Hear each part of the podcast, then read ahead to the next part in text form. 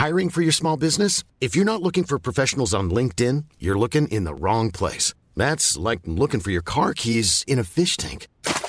LinkedIn helps you hire professionals you can't find anywhere else, even those who aren't actively searching for a new job but might be open to the perfect role. In a given month, over 70% of LinkedIn users don't even visit other leading job sites. So start looking in the right place. With LinkedIn, you can hire professionals like a professional. Post your free job on linkedin.com slash people today.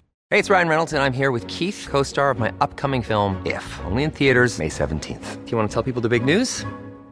All right, I'll do it. Sign up now and you'll get unlimited for $15 a month in six months of Paramount Plus Essential Plan on us. Mintmobile.com slash switch. Upfront payment of $45 equivalent to $15 per month. Unlimited over 40 gigabytes per month. Face lower speeds. Videos at 480p. Active Mint customers by 531.24 get six months of Paramount Plus Essential Plan. Auto renews after six months. Offer ends May 31st, 2024. Separate Paramount Plus registration required. Terms and conditions apply if rated PG.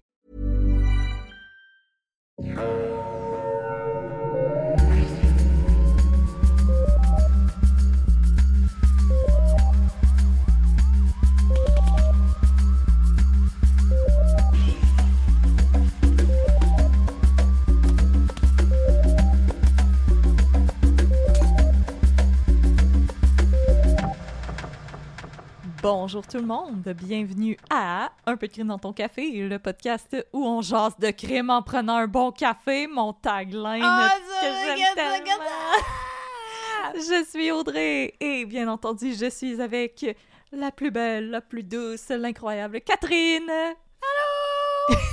Comment ça va? ça va bien, ça va super bien. Là, mon laptop avait plus de batterie, fait que là, j'essayais désespérément de touchscreen ton touchscreen, mais j'ai des petits gants de coton pour euh, garder de la lotion dedans, ça marchait pas, fait que là, j'ai un pouce sorti. Fait que tu peux me faire des thumbs up. Mais c'est tout ce que je peux faire. Et Catherine se sert présentement de mon iPad, alors Oui. j'espère que Eric Bruno va pas m'envoyer des nudes. Mon Dieu. Pourquoi qu'il ferait ça? Je sais pas. ça se peut, j'y les ouvre par curiosité. C'est correct. Gâteau, hein? Mm.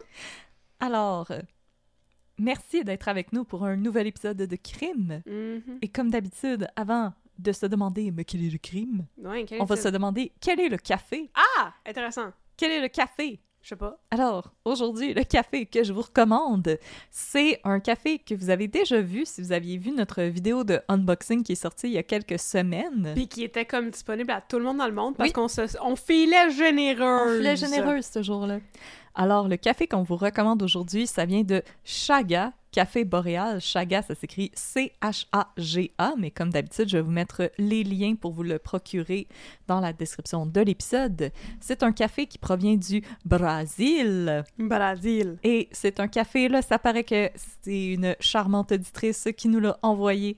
Et ça paraît qu'elle connaissait nos goûts parce que c'est le café de torréfaction moyenne comme Catherine les aime. Ah! C'est une de nos charmantes auditrices qui était venue nous voir à Jonquière. Alors, on te salue, Émilie.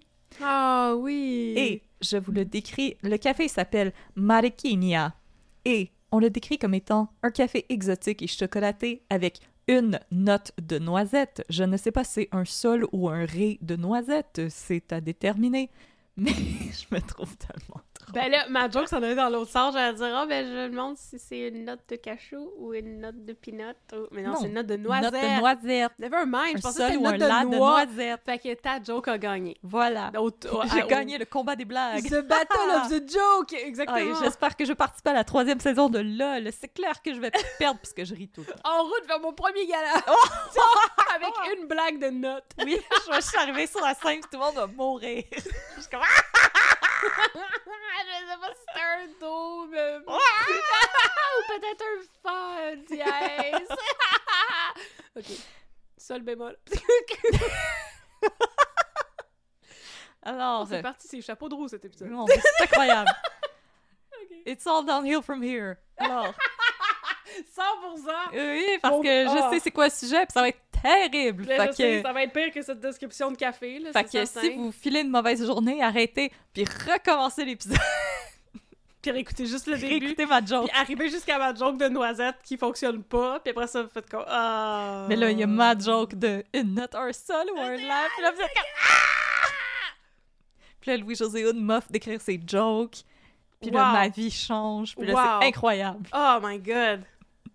Aujourd'hui, notre sous-sol d'enregistrement. Demain, la gloire. Demain, Hollywood. la gloire. Et Hollywood, ensuite- Stars and Celebrities. Mon manoir avec Mads Mikkelsen. Mon Dieu! Là, je te dis, tu rêves grand! pourquoi pas? Mais c'est bon, ça. The sky is the limit. Mhm. Maintenant qu'on a Oui. fabulé, qu'on a bu du café. Catherine, ma chère, Non! de quoi on parle? Non! Non! Ok, aujourd'hui... Bonjour tout le monde, ici Catherine d'un peu de crime. Ok, cette semaine, j'ai décidé de ne pas oublier d'écrire mon introduction. Et j'ai écrit une introduction triste. Fait que je vous prépare. C'est l'introduction triste d'un cas vraiment triste. Ça va? Tout jusqu'à date? tout. Tout le monde est sur la même page? Bon. Donc, j'ai décidé Page de vous raconter une... Oui. Une histoire différente de celle que je vous raconte d'habitude, mais ô combien semblable à tellement, tellement d'autres histoires qui arrivent à des femmes. Aujourd'hui, je vais vous parler du meurtre de Julie Boisvenu. Vous semblez apprécier quand on s'ouvre à un peu de crime et quand on parle de nos motivations et de ce qu'on vit, alors je vais vous faire une confidence. Ça fait un bout que je me questionne par rapport aux histoires que je couvre et aux implications et à la manière de raconter. Vous le savez. Vous savez aussi que j'ai un intérêt certain pour les crimes qui sont éloignés de nous et pour parler de politique, d'histoire, etc. Et il y a une raison pour ça, c'est un cas que moi j'ai couvert et qui a changé la manière dont je perçois mes cas. Le cas, c'est celui de Cédrica Provencher. Parce qu'il y a longtemps, à nos débuts, j'ai couvert la disparition de Cédrica Provencher et après on a reçu une critique. Je sais qu'on reçoit plein de critiques, on en a parlé déjà, puis vous nous dites Mais non, faut pas écouter les critiques, haters gonna hate. Bon, voici. Il y en a des fois qui sont. qui ont du sens, qui ont raison d'être, puis on vous écoute, puis c'est correct. Oui, absolument. Celle-là, je sais pas si elle avait raison d'être, mais en tout cas, elle m'a fait bien de la peine. Voici une partie de la critique qu'on a reçue que je suis allée repêcher juste pour vous. Vous racontez bien, mais je trouve vos blagues très irrespectueuses pour les familles et les victimes. L'épisode sur Erika Provencher, j'étais malaisée toutes les deux minutes par vos niaiseries et commentaires. C'est des sujets ultra sensibles et j'aimerais pas être un proche de cette famille et entendre du niaisage de même. Fin de la critique. J'aimerais pas être un proche de cette famille. Ça m'a fait énormément de peine parce que justement, j'y pense beaucoup aux familles. Puis je ne pense pas avoir fait. Je suis pas allée réécouter ce cas, tu sais, ça me laisse comme un, un goût vraiment euh, bittersweet en bouche, là. C'est pas super agréable. Puis je suis pas allée me réécouter puis voir c'est quoi exactement les jokes que j'avais faites, mais je ne pense pas avoir fait de jokes sur le fait qu'elle a été tuée ou la manière dont elle a été tuée ou sa disparition. Comme honnêtement, c'est une histoire qui m'avait beaucoup marqué puis fait beaucoup de Ben, peine. même dans mes souvenirs, c'est pas un de nos épisodes où est-ce qu'on se lâche lousse. Je veux dire, on Non. a. Tu sais, toi et moi, on a beaucoup le réflexe quand c'est plus des cas de fraude ou. euh, où est-ce que justement personne est mort puis que ça s'est réglé, que là on se laisse un peu plus aller, mais quand c'est des cas plus euh, graves, on a plus de retenue. Tu sais, on vient d'enregistrer euh, l'épisode sur Raymond Steele puis il y a comme un grand total de zéro blague dans cet épisode parce que Mhm. c'était beaucoup trop terrible puis on n'avait pas le cœur à rire ni une ni l'autre. Ah oui, effectivement. Je tiens à dire que la personne euh, qui veut nous critiquer puis qui est même pas foutue d'écrire le nom de la victime comme du monde, euh, félicitations mon grand. Ben là, je voulais pas, je voulais pas signaler ça, mais en tout cas, c'est parce que ça m'a fait bien de la peine parce que je ne pense pas que Martin Provencher et compagnie, la famille de Cédrica, écoutent notre podcast, mais comme euh, je voudrais pas faire de peine aux familles. Ça, c'est quelque chose qui est important pour moi. Fait que, tu sais, pour moi, par la suite, ben, j'avais déjà écrit mon cas suivant, qui est celui d'Alexandre Livernoche, dont j'ai parlé plusieurs fois depuis, parce que c'est comme probablement la chose la plus horrible que j'ai eu à rechercher pour le podcast. Ça m'a énormément marqué. Puis par la suite, je me suis dit, that's it, je vais juste faire des vieilles affaires qui sont vraiment éloignées, puis dont les membres de la famille sont comme pas vivants.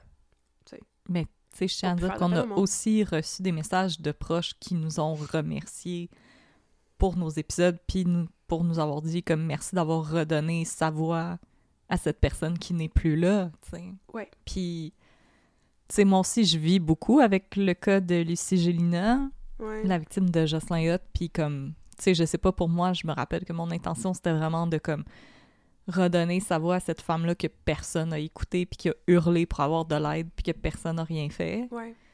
Puis j'ai... Tu sais, moi, je me dis que j'ai fait du bon travail. Ben, c'est ça que je voulais dire aussi. Fait que je vais avancer un petit peu dans mon, dans mon intro, mais euh, c'est ça que je voulais dire aussi, c'est que ce que j'ai pensé après avoir reçu cette critique-là à propos de la manière dont j'ai couvert Cédrica Provencher, c'est que euh, moi, personnellement, je n'étais pas faite pour parler de ces affaires-là euh, parce que moi, j'avais pas la sensibilité euh, nécessaire, mais que toi, tu l'as. C'est ça la, la, conclusion que moi, j'en ai tirée parce que quand tu fais des cas comme ça, moi, ça me touche énormément. Puis je trouve que tu les fais avec énormément de, comme, de doigté puis d'humanité. Puis je me suis dit, ben, peut-être que moi, je n'ai pas cette capacité à raconter ces histoires-là sans heurter les gens. Puis c'est correct, je vais juste comme faire d'autres choses. Moi, je trouve que t'as tort, mais... ben, c'est gentil. Mais c'est correct, mais tu sais, je trouve ça tellement beau, ton moment d'introspection. Puis, tu sais, justement, quand on se questionne sur l'éthique du true crime, ben moi, je trouve ça beau que t'aies fait ça. Parce que j'ai l'impression que c'est pas tout le monde qui l'a fait, cette introspection-là. Puis des fois, j'en écoute des, du true crime, puis c'est des moments où est-ce que je me remets en question, puis je me dis, mon Dieu, je sonne-tu comme ça? OK. Um, tout ça pour dire que j'ai décidé de, réessayer. Um, parce que, um, en parallèle, je continue à me renseigner sur des histoires plus proches de nous, parce que c'est le genre de cas qui m'intéresse personnellement, en tant que femme, les histoires de violence faites aux femmes, puis que je trouve que c'est important d'en témoigner, fait que j'ai décidé de réessayer, puis de vous parler d'une histoire qui m'a euh, qui m'a particulièrement fait de peine. Parce que je trouve ça important de, de redonner une voix, justement. Fait que j'essaie de faire ça aujourd'hui. Puis là, j'ai même pas commencé à vous raconter mon histoire, puis je pleure déjà parce que j'ai tellement peur de pas la raconter comme vous. Euh. Ben, moi, je pense que ta réaction, justement, ça prouve que comme t'as fait cet ce moment d'introspection-là, puis que t'as conscience du sujet que t'as.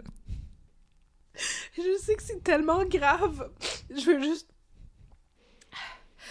C'est tellement terrible ce qui est arrivé à Julie Boisvenu. Puis je veux juste m'assurer de le raconter d'une manière qui est respectueuse.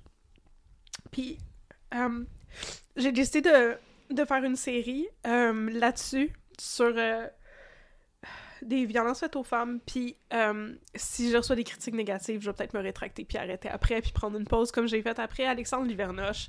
Fait qu'on on va voir, mais j'ai l'impression que ça euh, en vaut la peine parce que euh, j'ai l'impression qu'il y a des choses dont il faut qu'on parle, puis surtout des personnes dont la mort est comme un peu passée dans l'ombre. Et donc j'ai décidé de d'en parler parce que il y a des il y a des femmes comme ça dont le crime est un petit peu euh, tombé dans l'oubli pour différentes raisons. Puis il y a des femmes aussi qui euh, qui sont mortes, puis souvent on parle pas beaucoup de leur cas parce que quand on approche des des sujets comme ça pour faire des podcasts, on cherche des cas qui sont exceptionnels. Puis il y en a qui sont pas sensationnalistes en tout. Puis ils sont juste tristes. Puis on en parle moins. Puis Julie Boisvenu, on, on parle de son histoire, mais on n'en parle pas tant que ça parce qu'on parle plus de son père, puis ce qu'il a fait suite à sa mort. Puis ça, je vais en parler aussi, mais je trouvais ça important de, de parler d'elle. Puis je trouvais ça important de dire son nom, puis que l'épisode s'appelle comme elle, parce que, euh, ben, une de mes sources, c'est ma version des faits d'Isabelle Richer. J'aime beaucoup ce qu'Isabelle Richer a fait. C'est vraiment incroyable, c'est le fun. Mais honnêtement, ça m'a fait bien de la peine que la saison s'appelle Le cas d'Hugo Bernier. Parce ben, que, je savais même pas c'était quoi. Hugo Bernier peut manger de la marde, puis c'est le cas du meurtre de Julie Boisvenu. C'est ça. Pas le cas du trou de cul qui l'a tué. C'est ça, moi. Tu sais, vous le savez, je pense que vous l'avez vu. Dans nos titres, on essaye de mettre le nom de la personne, puis de mettre les photos de la personne en premier. Puis sais, comme Québec, j'ai mis comme plein de photos avant de mettre une photo de Carl Gérard, puis j'en ai mis juste une parce que je trouvais qu'il en méritait pas plus. Oui. Tout simplement. Puis, non. Moi, je suis comme très à l'aise à ce que notre plateforme, ça serve à ramener ces femmes-là parmi nous. Fait qu'à part euh, ma version des faits, qui est pas mal la les seuls jokes que je vais faire dans tout cet épisode sont sur ma version des faits parce que le générique de cette émission-là me fait tellement rire. On est deux. Tabarnouche. Mais à part de ça, ben, j'ai décidé de retracer l'histoire en, en, ordre chronologique à partir de journaux de Sherbrooke parce que c'est une histoire qui se passe à Sherbrooke. Fait que j'ai euh, utilisé exclusivement des, euh, des articles de la Tribune. Euh, donc, ils ont tous écrit, été écrits par un même gars qui, il me semble, s'appelait Charles-Étienne Quirion. Charles-Henri Quirion, j'ai pas écrit son, j'ai pas noté son nom, j'aurais vraiment dû. Mais donc j'ai suivi cette histoire à travers les journaux de la ville de Sherbrooke euh, en ordre chronologique pour euh, justement remplir les trous qu'il y avait un petit peu dans, les, informations que j'ai eues à partir de ma version des faits d'Isabelle Richer. Donc c'est des articles qui datent de juin à septembre 2002 puis d'octobre à novembre 2004. Donc des moments du moment du crime jusqu'à l'arrestation puis pendant le procès. Donc, laissez-moi vous parler de Julie Boisvenu, cette belle jeune femme qui avait la vie devant elle et dont la vie a été odieusement écourtée par un homme du nom d'Hugo Bernier. Partie 1, une soirée ordinaire. Julie, une Sherbrookeoise de 27 ans, va bien. En fait, Julie va plus que bien. Julie travaille à la boutique Aldo du Carrefour de l'Estrie à Sherbrooke et elle vient de recevoir une promotion, elle va devenir gérante. Elle a aussi des plans pour aménager dans un nouvel appartement dans les prochaines semaines. Puis tout est sur le up and up pour Julie et elle va aller célébrer toutes ces belles nouvelles en retrouvant des amis au centre-ville de Sherbrooke. Alors, Julie se prépare pour sa soirée. Elle est une jeune femme de taille moyenne, 5 pieds 4, 120 livres. Mmh. Un beau petit frame, comme qu'ils disent. Elle a de beaux grands yeux verts, pétillants de joie, et les cheveux bruns, courts, ondulés. Elle enfile son outfit de préférence pour la soirée, une jupe en jeans qui lui arrive à la mi-cuisse avec des lacets en suède de chaque côté, ce qui est une affaire qui fait très très 2002. Oui. On s'entend. et donc, une jupe en jeans, euh, un gilet beige à manches courtes et au décolleté en V, des sandales à semelle compensées de 3 pouces, qui sont pas mal daring à mon avis, avec un sac à main assorti, les deux de couleur tan. C'est un beau look qui est très fitting pour une jeune femme en 2002. On est le 22 juin 2002. Julie quitte son appartement et se dirige dans sa Kia Sportage vers un bar qui s'appelle le Laurel et Hardy, qui est un bar de la rue Wellington Sud à Sherbrooke. Julie et ses amis partent éventuellement du bar pour se ramasser au Living Room, un autre bar de la rue Meadow à Sherbrooke, où ils ont l'habitude de se tenir. Selon l'amie de Julie, qui s'appelle Marie-Ève, ce n'est pas une grosse soirée, celle du 22 juin, ni une soirée particulièrement flyée pour le petit groupe d'amis. Ils sont en chum, pas tous des amis proches, mais des connaissances à tout le moins. Ils boivent un peu, mais pas tant que ça. Deux ou trois verres étirés sur toute la soirée. Ils n'ont pas non plus l'intention de faire le gros party sale. Au contraire, ils aiment pas trop se coucher tard. C'est une gang de jeunes gens très sages. Et Julie, elle passe une très belle soirée. Elle fait la fête, elle danse avec un beau grand brun. Marie-Ève dira par la suite qu'elle n'était ni plus ni moins souriante que d'habitude, alors moi j'aime penser qu'elle était aussi souriante que d'habitude. Marie-Ève quitte le bar vers 3 heures du matin. Et durant les slows de fin de soirée, elle a remarqué que Julie dansait avec euh, le beau grand brun. C'est un gars qui s'appelle Jean-François. Quand elle quitte le bar, Marie-Ève salue son ami, puis disparaît sans se douter que c'est la dernière fois qu'elle aura la chance de lui parler. Julie quitte le bar à son tour avec Jean-François, avec lequel elle a dansé des slows à la fin de la soirée, aux environs de 3 heures. Jean-François vient de Laval, euh, il est un ami du doorman du Laurel et Hardy qui euh, l'a invité à venir euh, faire le party à Sherbrooke. Fait qu'il loge à l'hôtel, bien sûr, parce que Laval, c'est pas mal loin. Il est au Ramadan. Alors, en sortant du bar, Julie et Jean-François décident de prolonger la soirée en, en, retournant dans sa chambre d'hôtel, bien sûr. Fait qu'ils vont se diriger vers l'hôtel Ramada qui se situe sur la rue Wellington. À l'hôtel, ils ont une relation sexuelle. Ouh. Un beau petit one-night stand, bien plaisant. Parce que Julie, elle se cherche pas un chum. C'est une jeune fille indépendante. Puis, tu sais, c'est comme. Je veux dire, ils s'entendaient, là. C'était vraiment ça. Puis, tu sais, après ça, Jean-François, il dit Ah, ben, tu pourrais passer la nuit ici. Puis, elle dit Mais non, tu sais, je préférais retourner chez moi. Je veux me réveiller dans mes affaires. Puis, il dit Ok, mais, tu sais, je peux te raccompagner à ta voiture. Puis, elle dit Ah, oh, non, tu sais genre, dérange-toi pas, t'es déjà dans ta chambre d'hôtel. Moi, je viens du coin, je connais ça, Sherbrooke, mon char, il est pas loin, il y a pas de problème. Fait elle part, il est 3h45 quand elle quitte le Ramada, à pied, pour retrouver sa voiture et rentrer chez elle. Puis, environ 20 minutes plus tard, elle a un accident avec sa voiture. Elle frappe une bande fontaine, qui cause une assez grosse fuite d'eau au coin des rues Meadow et Wellington. Sa voiture est retrouvée par la police deux heures plus tard dans un stationnement de la rue Dépôt, toujours à Sherbrooke, mais Julie est plus là. Et plus tard ce matin-là, Marie-Ève se rend chez Julie. Les deux filles devaient faire de la route ensemble pour se rendre à Stansted pour aller à un party de la Saint-Jean, parce qu'on est la fin de semaine avant la Saint-Jean, on est le samedi. Euh, fait que c'est ça, il allait à un autre party ce jour-là, puis là, ben, Marie-Ève s'en vient pour la ramasser, puis Julie est pas là, elle est en retard, puis ça, ça y ressemble vraiment pas. Julie, elle a toujours son téléphone avec elle, elle est tout le temps joignable, fait que Marie-Ève l'appelle, ça répond pas. Elle cogne à la porte encore, ça répond pas. Fait qu'elle appelle Mathieu, qui est un autre de leurs amis, qui est le colocataire de Julie, puis Mathieu lui dit que Julie est pas rentrée dormir. Fait qu'alarmés, les deux amis décident de retourner au living room au bar en espérant trouver peut-être la voiture de Julie qui était stationnée en avant. Mais plus là. Fait que là, Julie, elle aurait repris sa voiture. Eux autres savent pas que la voiture a été retrouvée la nuit dernière dans un stationnement. Fait que là, ils vont voir la police. Puis la police est aussitôt alertée. Parce qu'il avait remarqué la voiture. La voiture est amochée, le pare-choc avant il est brisé, Là, Julie est pas là, elle est pas rentrée chez elle, la police était pas au courant de ce détail-là, fait qu'aussitôt, l'alarme est lancée. La disparition de Julie est prise très au sérieux par la police locale, immédiatement, ce qui est une super bonne chose.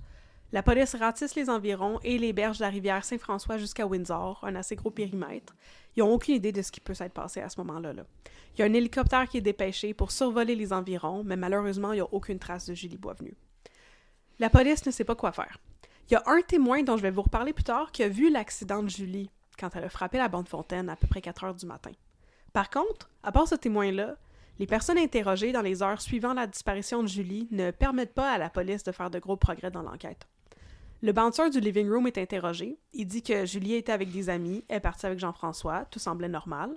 Fait la police va voir Jean-François, bien sûr. Ils vont voir les amis de Julie aussi. Les amis de Julie disent que tout va bien, ils n'ont rien remarqué de spécial qui pourrait laisser présager qu'elle voulait disparaître intentionnellement, tu sais. Puis Jean-François, lui, il collabore immédiatement avec la police. Il donne un échantillon d'ADN et tout. Mais en fait, euh, ce que j'ai compris, c'est que lui partageait une chambre d'hôtel avec ses amis.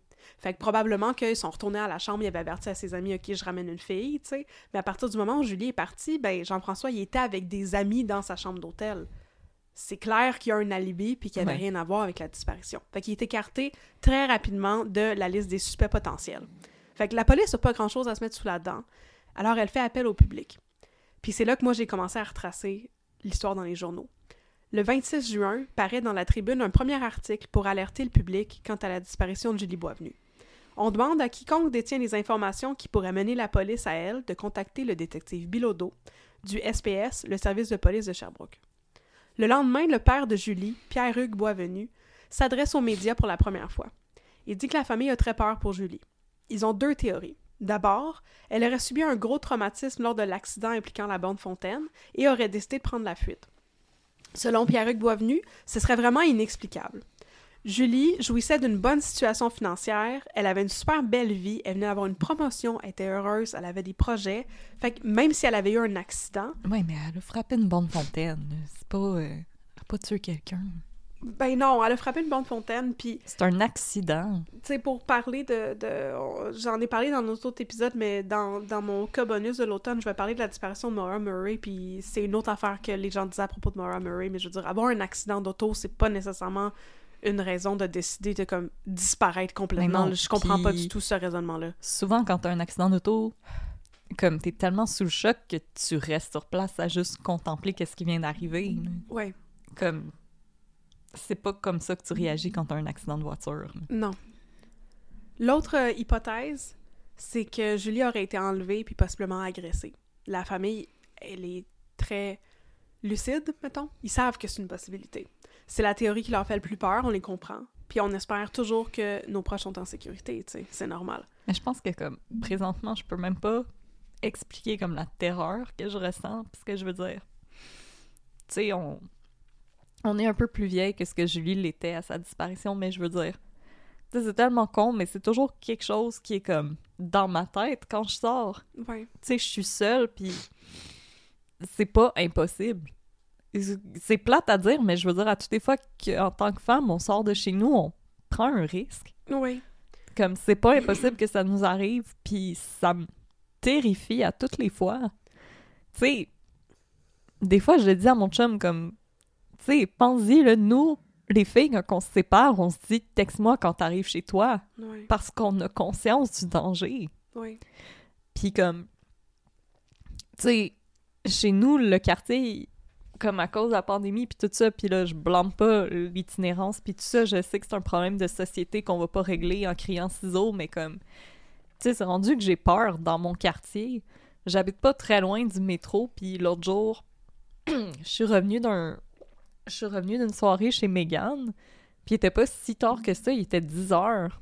Puis j'ai appelé mon chum en sortant du métro parce que j'avais peur. Mhm. J'avais vraiment comme... Tu sais, je pense que toutes les personnes qui s'identifient comme femmes présentement, qui nous écoutent, savent c'est quoi cette sensation-là de genre d'inconfort, puis de genre... Je me sens pas à l'aise, je me sens pas en sécurité présentement, je peux pas dire qu'est-ce qui crée ça présentement, mais... Puis même l'autre jour, j'ai une amie qui est venue me visiter, puis elle était seule avec sa fille de 10 ans, puis je lui ai dit d'aller prendre une station de métro un petit peu plus loin que celle qui est plus proche de chez nous parce que c'est mieux éclairé. Mhm. Puis j'avais peur pour sa fille. Mhm. Puis comme la terreur, juste cette idée-là de dire au revoir à une de mes amies puis plus jamais la revoir, c'est comme ça me terrorise au-delà des mots.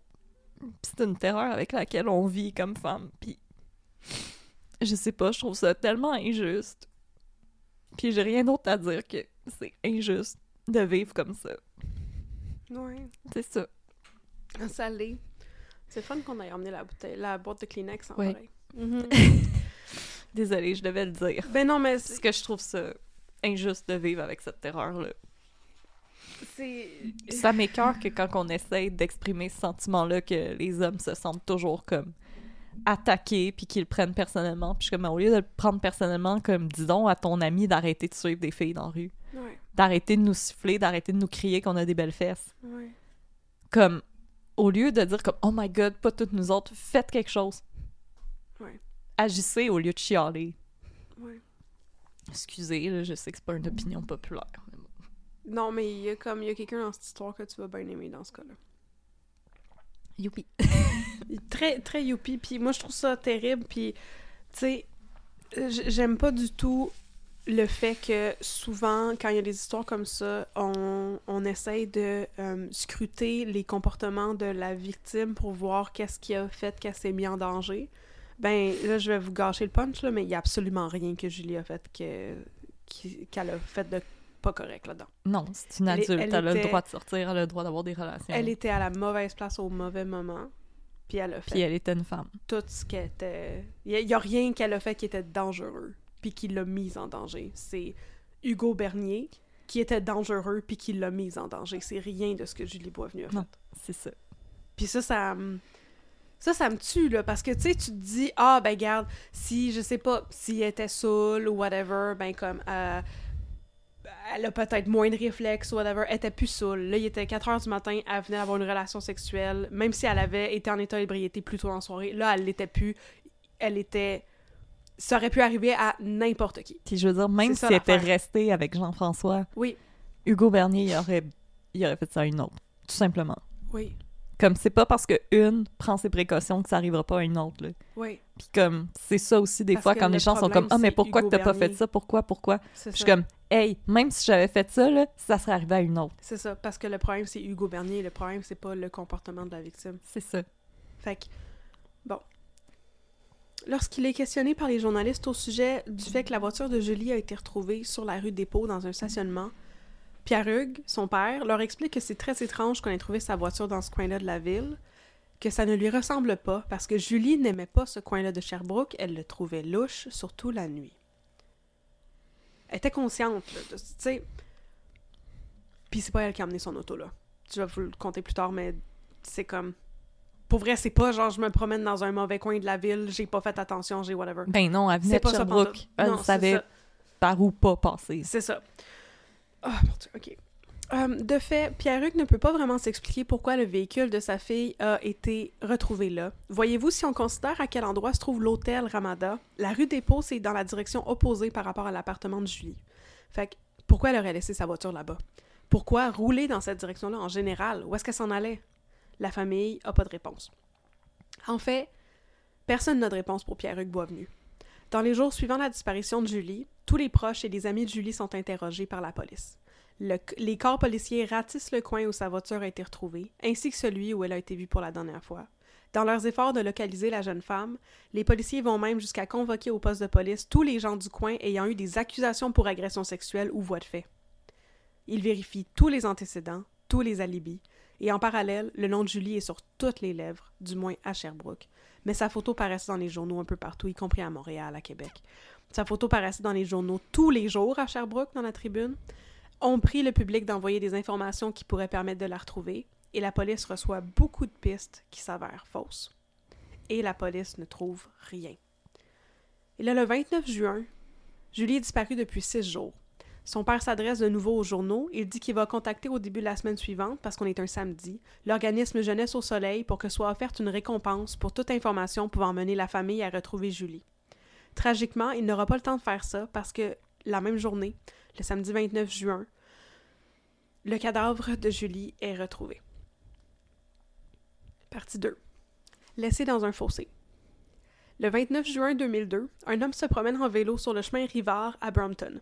Il parcourt souvent ce chemin-là. En fait, c'est la troisième fois qu'il le fait ce jour-là. Il n'y a peut-être pas grand place où se promener en vélo à Brompton.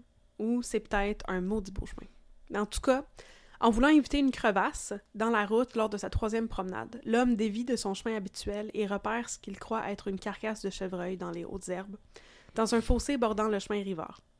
Il s'approche et comprend bien vite qu'il ne s'agit non pas d'un chevreuil, mais d'une femme, partiellement dénudée, qui est couchée sur le ventre dans un fossé.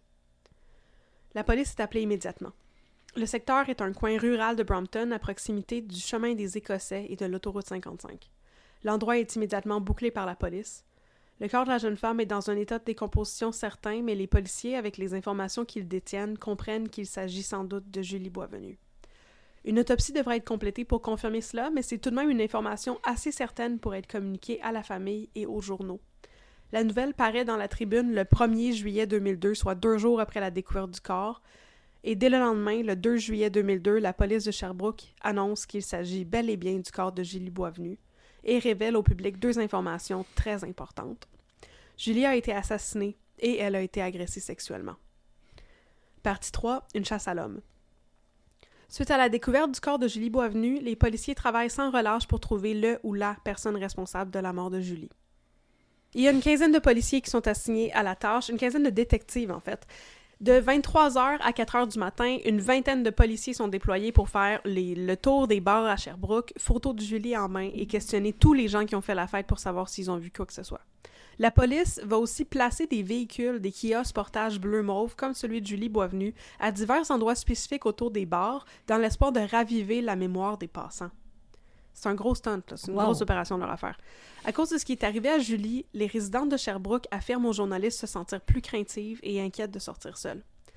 La CALAC, le Centre d'aide et de lutte contre les agressions à caractère sexuel, fait alors une sortie dans les journaux et conseille aux femmes de ne pas laisser cette histoire les brimer ni les décourager de sortir. Je les cite. Le message que nous aimerions faire circuler, c'est que les gens ne doivent pas s'alarmer mais demeurer solidaires. Si les femmes s'alarment et décident de ne plus sortir, elles se briment et elles donnent raison à l'agresseur. Fin de la citation. Le message du CALAC en est aussi un de sensibilisation. Les agressions sexuelles sont un problème de société et nous sommes tous et toutes responsables de prendre la parole lorsque nous sommes témoins d'actes répréhensibles. Malgré tout, avec la sensibilité actuelle, le message de CALAC suite à la mort de Julie Boisvenu m'a heurté parce que le ou la porte-parole de l'organisme conseillait aussi aux femmes de faire des cours d'autodéfense. Je veux dire, c'est un bon conseil, mais ça détourne un peu le, le, discours et ça nous distrait du vrai problème, qui n'est pas la capacité des victimes à se défendre en cas d'agression, mais le comportement violent des agresseurs. Tout ça pour dire que personne ne blâmait Julie pour ce qui lui est arrivé, mais je tiens quand même à réitérer que ce qui cause les agressions sexuelles, ce n'est jamais ce que porte la victime, ce qu'elle dit, ce qu'elle fait ou ne fait pas. Ce qui cause les agressions, ce sont les agresseurs. De retour à Julie. Pendant deux mois, l'affaire du meurtre de Julie tourne un peu en rond. Pierre-Hugues Boisvenu, le père de Julie, fait une sortie dans les médias en août pour offrir 10 000 de récompense à quiconque saura fournir de l'information par rapport à la mort de sa fille, mais ça ne débouche pas. Cela dit, la police travaille d'arrache-pied behind the scenes et ils ont déjà un suspect dans leur mire, mais le public n'est pas encore au courant. Il y a une grosse pression mise sur la police par le public et par les médias. Après tout, si Julie a été agressée sexuellement, ça veut dire qu'il y a un violeur qui court toujours et qui pourrait faire d'autres victimes. La police veut l'appréhender au plus vite. À la fin août 2002, la police fait des déclarations aux journaux pour rassurer tout le monde Ils ont des preuves solides, des preuves en béton, dont de l'ADN, et se disent proches de l'arrestation d'un suspect. Ils se rendent en Gaspésie pour questionner des témoins potentiels. Ils y sont presque.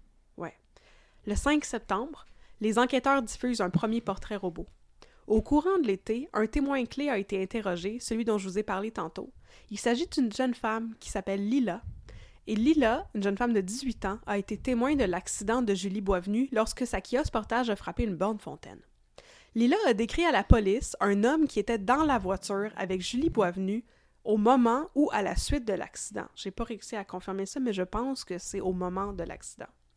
C'était un homme blanc, à lunettes, à barbe et à moustache, mesurant entre 5 pieds 5 et 5 pieds 7 et pesant environ 150 livres.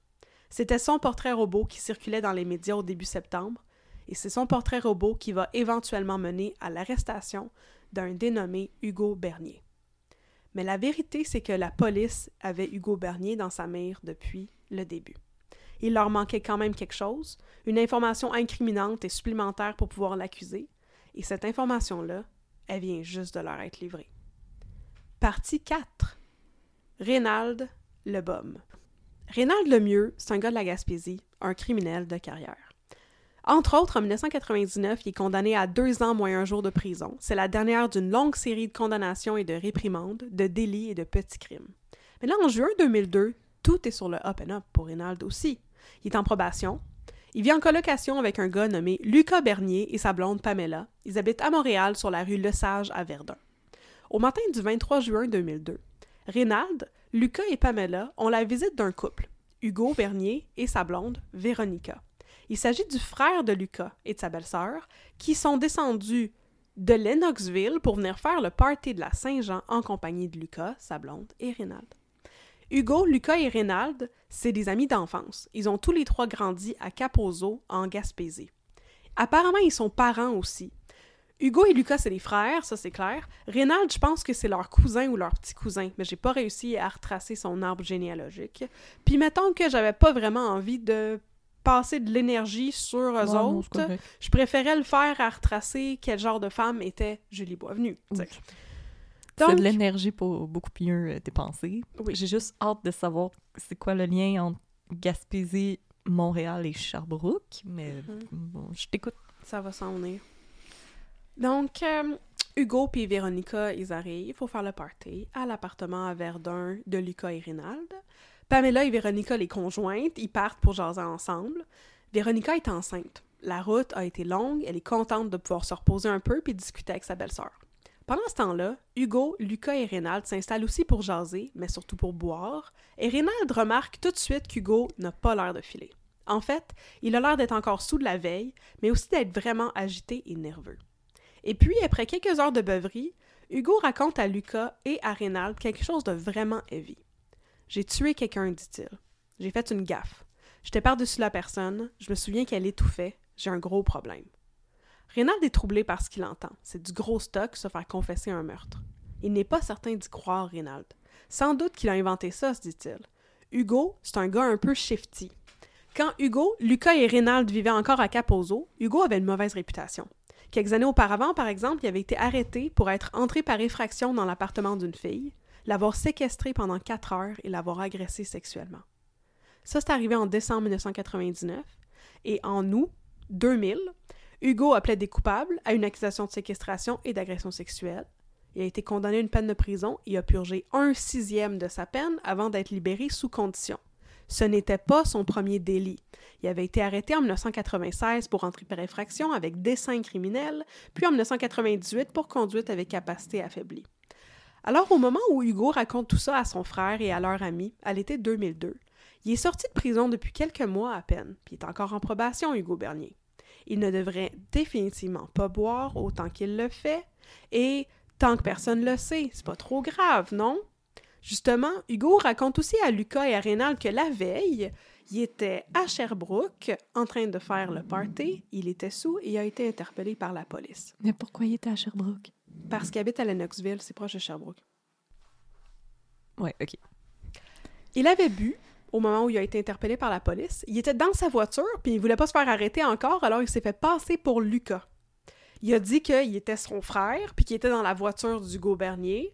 Il a refusé de donner des pièces d'identification, mais là, la police ne peut pas l'arrêter pour ça. Il, a- il raconte aussi à Lucas et Rénald, Hugo, là, il raconte aussi qu'il y a eu un accident avec un char qui avait volé.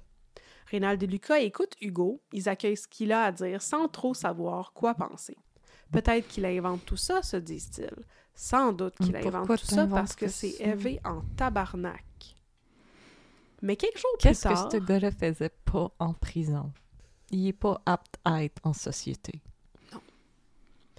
Quelques jours plus tard, Reynald regarde les nouvelles et il apprend la disparition de Julie Boisvenu. Il est pas con, Reynald.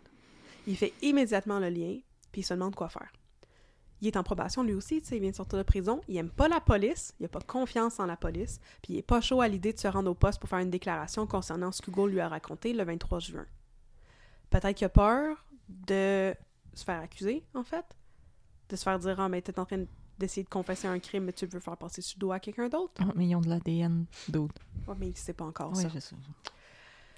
Il est méfiant. Il a peur de se faire épingler un crime, probablement. Il y a aussi euh, sa situation à prendre en compte. Il habite chez Lucas Bernier. Fait qu'il veut attendre de stabiliser ses conditions de vie avant de compromettre tout ça. Il choisit donc de garder la confession d'Hugo secrète et même lorsque la police l'approche pour la première fois, Reynald leur dit qu'il ne sait rien. Il veut juste avoir la paix là-dedans. Mais un jour, il en parle à son agente de probation. Et c'est ce qui convainc enfin Reynald de parler à la police de Sherbrooke. Il s'explique à la cour en ces termes deux ans plus tard. Elle, l'agente de probation, m'a dit que je faisais le choix entre le bien et le mal. Ce n'était pas évident car les frères Bernier sont mes amis depuis toujours. Je suis même, je suis même parent avec eux. J'ai tout raconté ce que je savais aux policiers. Je pouvais plus vivre en- avec ce secret. Après avoir fait mon témoignage aux policiers, j'ai déménagé dans la même soirée et j'ai pu parler à Hugo ou à Lucas depuis ce jour. Fait que Reynald, au final, il a fait la bonne chose. Good job, Reynald. C'est lui que je pensais que tu allais aimer là-dedans. Cette rencontre fatidique avec les policiers, elle a lieu le 4 septembre 2002, soit la journée avant la diffusion du portrait robot d'Hugo Bernier. Julie est morte depuis un peu plus de deux mois. La police, depuis deux mois, connaît beaucoup de choses sur la manière dont Julie est morte et ce qui s'est passé dans les heures précédant son meurtre. Ils ont de l'ADN, qui est du sperme, qui a été trouvé dans un, sur un chandail avec Julie dans le fossé. Il y a aussi de l'ADN dans la voiture et il y avait de l'ADN sur une guenille qui avait été trouvée sous son corps dans le fossé. Même si le corps de Julie était dans un état de décomposition avancé quand, quand il a enfin été repéré, l'autopsie a tout de même permis de révéler qu'avant de mourir, Julie avait reçu des coups à la tête avec un objet contondant. Les contusions ont saigné, ce qui indique qu'elle était toujours vivante quand elle a été frappée. L'autopsie a aussi appris aux policiers que le corps de Julie comportait une autre marque, un indice qui peut sembler négligeable, mais qui au contraire veut tout dire. Un petit os dans sa gorge était fracturé. fracturé.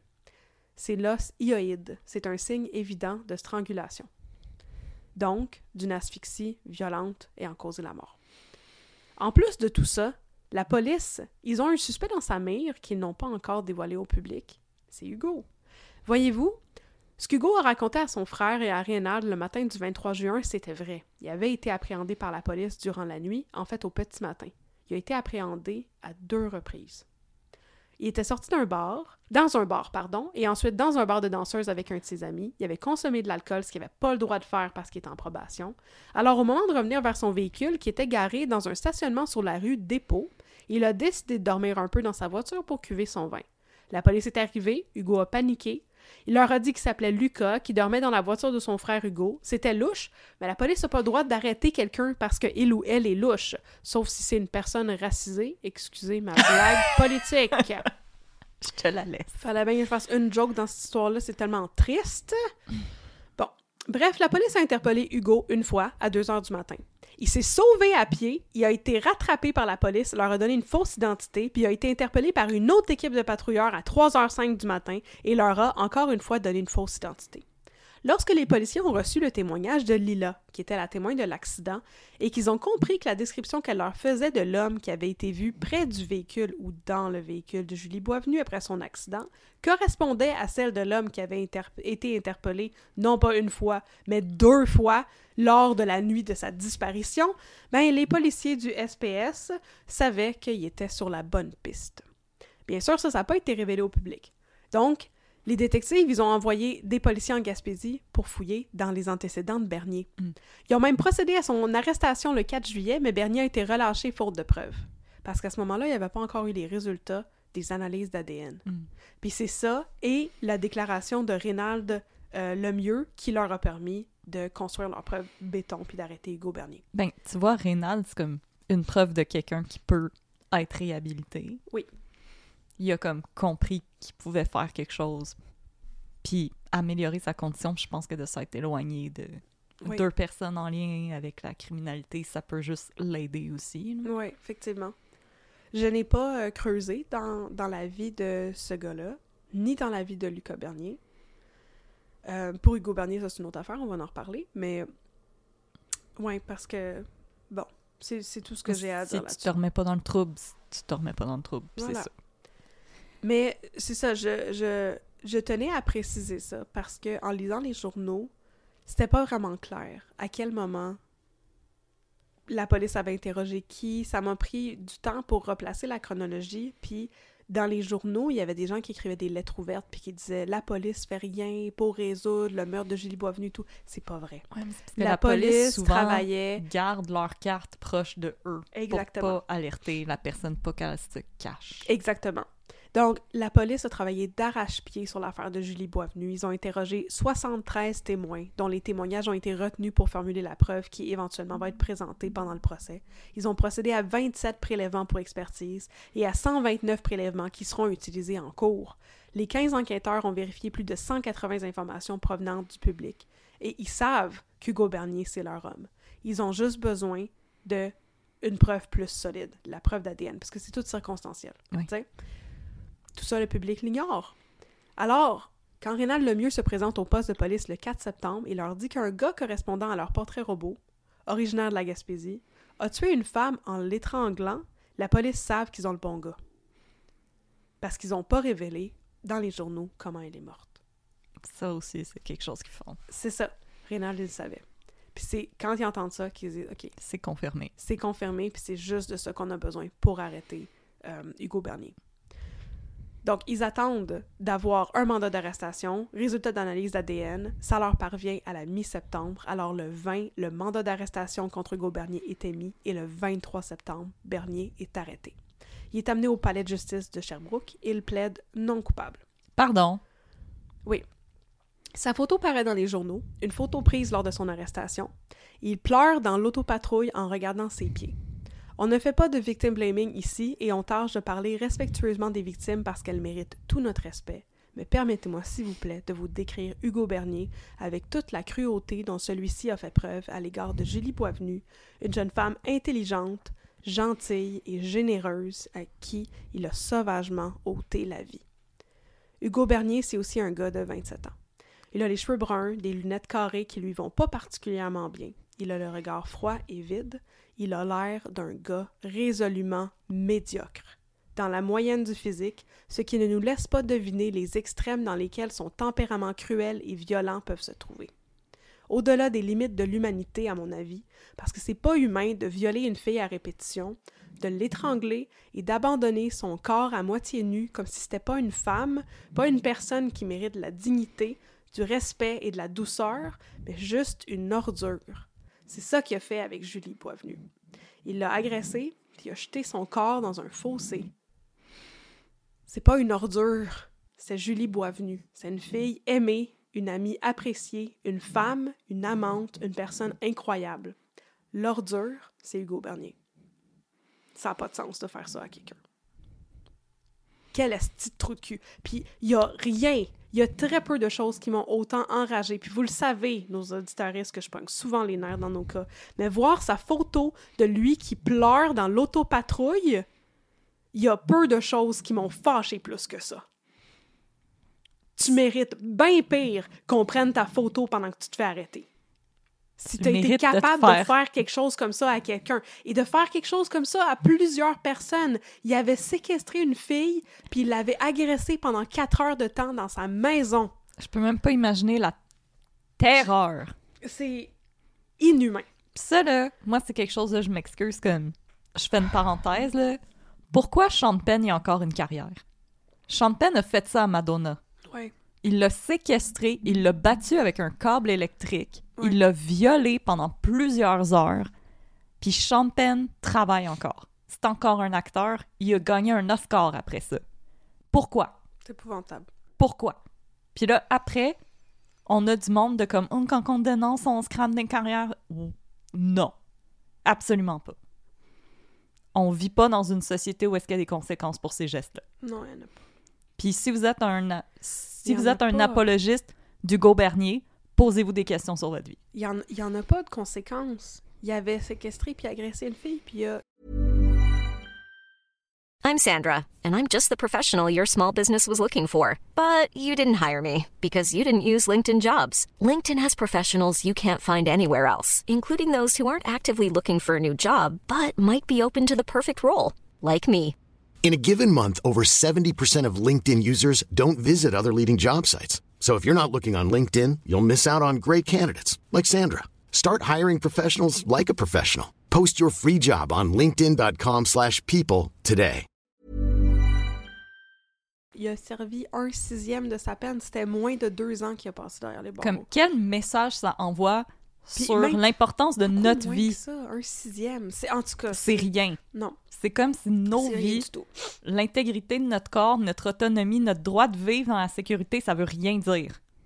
Comme si vous nous écrivez pour dire oh, vous avez pas d'affaire à parler comme ça du Bernier, ça va me faire un plaisir de vous bloquer. Merci Audrey. Parce que là, quand j'écrivais mon script, j'ai écrit à Audrey puis j'ai dit Tu penses-tu que j'ai le droit de dire que c'est un de truc Puis elle était comme Je vois pas pourquoi qu'on se gênerait. Comme si vous êtes un apologiste du Bernier, si vous êtes un apologiste de Marc Lépine, là, vous n'êtes pas la bienvenue dans cette communauté. Comme partez. Bon, ben, t'es-tu prête à pogner encore plus les nerfs? quand Ben écoute, je suis déjà riled up. Il va partager sa version des faits? Ah, Ah. je Bon. veux ça m'intéresse. Partie 5. Un procès pour une ordure.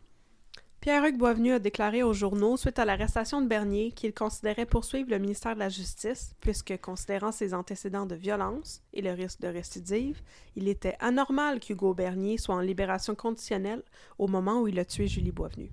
Il dit qu'il veut attendre l'issue du procès avant d'aviser. Je le cite. Nous devons empêcher que des gens soient remis en liberté et commettent leur deuxième ou troisième acte criminel. Il faut se questionner sur l'encadrement que les personnes libérées reçoivent. Si c'est lui le coupable, je me demande si le meurtre aurait pu être évité avec un encadrement adéquat. You and me both, Pierre-Hugues. You and me three, Pierre-Hugues. Aïe aïe. Donc, en effet, il a raison d'avoir des réserves par rapport à la manière dont cette histoire a été gérée. Le 18 août 2000, quand le juge Ambert Witham a prononcé sa sentence par rapport à l'accusation de séquestration et d'agression sexuelle à laquelle Bernier avait plaidé coupable, le juge a souligné que la personnalité inquiétante de l'individu était à noter et il a même mentionné Je ne pense pas que la récidive est à écarter dans la présente affaire. Ça, là, ça sonne dangereusement comme Mario Bastien. Et comme Angelo Coladino. Et Oui. comme l'autre que j'ai oublié son nom parce que ma tête ne lui vaut pas cet espace. Non, c'est ça. Ça m'écœure profondément. La famille de Julie Boisvenu est décidément beaucoup plus sage que moi. La famille décide de ne pas assister au procès, qui commence en septembre 2004, et à la place, ils envoient un avocat, maître Marc Vaillancourt, un ami de la famille, qui sera responsable de cueillir des informations dans le but d'alimenter une éventuelle ou possible poursuite du ministère de la Justice. Aux journalistes, Pierre-Hugues Boisvenu affirme Nous ne voulons pas sortir de ce procès avec un sentiment d'agression et de haine. Nous ne sommes pas à l'abri de la colère, alors nous préférons laisser les professionnels suppléer à notre absence au procès. Ils seront nos yeux et nos oreilles. Nous avons gardé un souvenir heureux de Julie et nous ne souhaitons pas que les événements malheureux, nous- que des événements malheureux nous soient martelés en cours. Quelle force. En attendant son procès, Bernier est incarcéré. Son procès a été compliqué à organiser parce que son avocat a demandé qu'il se déroule à Montréal plutôt qu'à Sherbrooke en raison de la grande médiatisation de l'affaire. Fair enough. Le procureur de la défense est maître André Campagna. Hugo Bernier, quant à lui, est représenté par les criminalistes, les criminalistes maître Catherine Hakoun et maître Marc Labelle.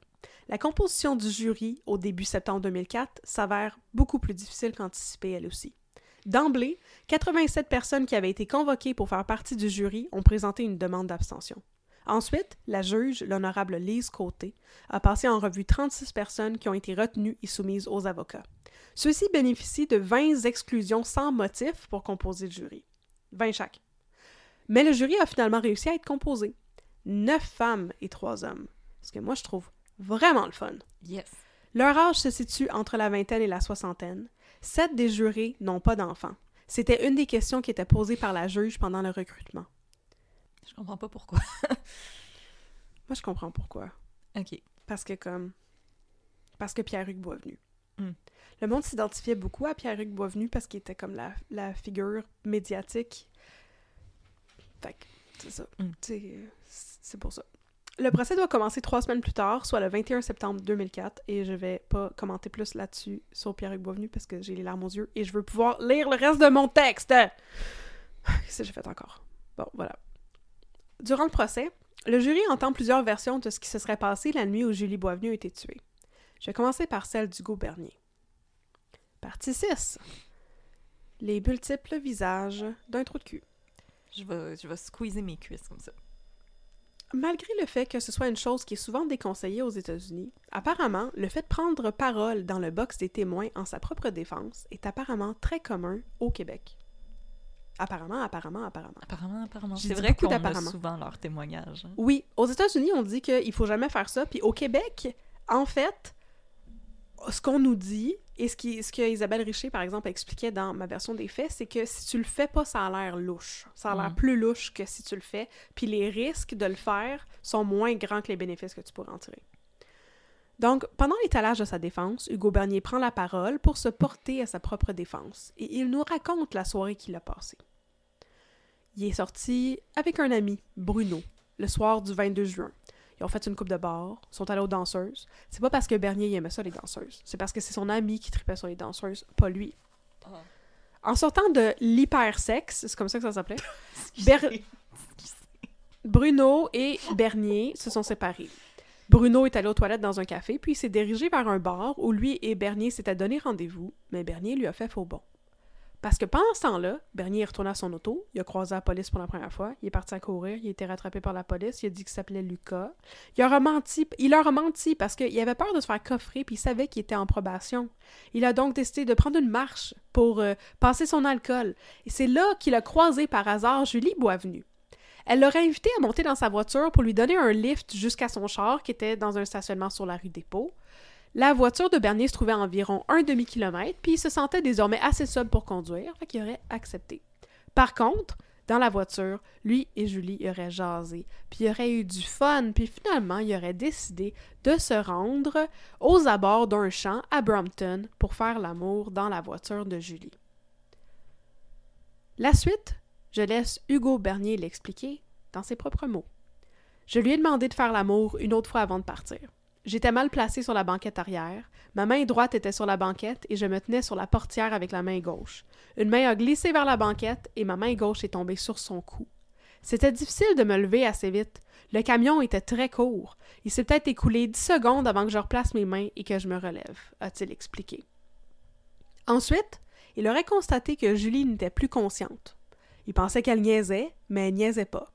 Alors, il aurait jeté son corps à moitié nu. Elle portait juste sa brassière quand ils l'ont trouvé. Il aurait jeté son corps et ses affaires dans le fossé et serait retourné très vite au stationnement de la rue Dépôt pour laisser le char de Julie et reprendre sa propre voiture et retourner à Lennoxville se, cou- se coucher aux côtés de sa blonde qui était enceinte, je le rappelle. Donne-moi deux secondes, je vais aller crier dans ta cour en arrière. Moins d'une heure plus tard, il se serait levé pour faire la route pour Montréal pour monter fêter la Saint-Jean avec Lucas et Reynald. Et on se rappelle que Reynald, quand Hugo est arrivé, il a dit qu'il avait l'impression qu'Hugo était encore en état d'ébriété. Fait que son affaire de je marche puis je vais cuver mon vin, puis là je me fais offrir un lift puis je me sens assez sobre pour conduire, c'est ça tient pas la route. Puis c'est un accident, ma main a glissé sur son La strangulation manuelle, C'est dur c'est étrangler c'est quelqu'un. 8 à 12 minutes que ça prend? C'est difficile, ça prend énormément de force, puis appliqué de manière constante. Ouais. C'est pas 10 secondes accidentellement mettre ta main sur la gorge à quelqu'un. Non. Tu peux l'étouffer, mais Mhm. pas l'étrangler. Puis, quelle femme accepte de faire l'amour au bord d'un champ, dans un char avec un inconnu? Parce qu'apparemment, il était tellement charmant, puis il C'est était tellement romantique. drôle, puis il l'a fait tellement rire qu'elle était comme, oui, je viens juste d'avoir un one night stand avec un autre gars, J'en veux un autre. mais j'aimerais ça avoir un autre one night stand. Round là, 2. Il aurait fait l'amour une fois, puis après ça, il aurait dit, non, mais tu sais, je me cherche à rien de sérieux. Puis il était comme, ok, ben c'est correct, j'accepte de ne pas te revoir. Yo, d'autres, Ben, une blonde qui correct, est une blonde enceinte aussi. ça tombe bien. Puis après ça, ben là, il aurait refait l'amour, puis c'est là que sa main aurait glissé, puis qu'elle se serait retrouvée sur sa gorge. Ouais, mais les contusions à la tête aussi. Ah oui, non, il n'y avait pas ça dans sa version. Ni l'accident de voiture de Julie. Cette, cette version qui fait comme vraiment beaucoup de sens. euh, Absolument. Tout le monde te croit. Félicitations. Je sais. La, Cave. la couronne, maintenant. Excusez, il y a des bruits en haut chez mes voisins. Mes voisins sont encore en train de débouler les marches, comme d'habitude. La couronne, maintenant. Même si Maître Campagna, le procureur de la couronne, n'a pas de preuves directes de l'agression et du meurtre de Julie Boisvenu, par cela je parle de témoins oculaires, il a une preuve circonstancielle de béton, de l'ADN. L'ADN du Bernier, son sperme, a été retrouvé dans la voiture, ainsi que sur un linge à vaisselle qui était dissimulé sous ses vêtements et sur le chandail de Julie Bernier. Le linge à vaisselle et les vêtements y étaient à 5 mètres de son cadavre. La défense essaie, pendant la présentation de cette preuve de la part des techniciens de scène de crime, de défendre l'hypothèse que l'ADN de Bernier aurait pu être mis sur la scène de crime par les policiers, mais puisqu'elle était aussi présente sur la banquette de la voiture, la preuve semblait toujours très solide. Ils ont vraiment beaucoup stické là-dessus, la défense. Ils remettaient ça énormément en question, puis ils étaient comme Oui, mais le linge. Où avez-vous vu le linge à vaisselle où il y avait du sperme? Puis ils, question- ils contre-questionnaient, ils contre-interrogeaient les techniciens de scène de crime. Jusqu'au point où les techniciens de scène de crime étaient comme Ben, je suis pas trop sûre, je pense me rappeler qu'il y avait un linge. Mais il y avait des photos de scène de crime, c'était prouvé que. Mais là, bien sûr. Ah, mais là, il est pas sûr qu'il s'en rappelle. Oui, mais c'est sur une photo. Oui, mais lui, il dit qu'il est pas sûr qu'il s'en rappelle. Ils ont fait ça longtemps, là, pendant le procès. Hey, les avocats de la défense, là, je sais qu'ils ont une raison d'exister, là, Mhm. mais des fois, là, asseyez-vous sur vos mains puis fermez vos yeux. Fait que c'est avec ça que le jury va devoir délibérer. On a la version du Bernier, on a la version de la couronne. Rien qu'avec ça, devrais-je dire, parce qu'il y a un élément clé qui a été écarté avant même le début du procès, la confession d'Hugo Bernier au policier. Ah ben, hey. Selon l'honorable Lise Côté, les policiers de Sherbrooke auraient outrepassé leurs droits lors de l'interrogatoire d'Hugo Bernier quand il été arrêté à la fin septembre, faisant preuve d'une certaine rudesse.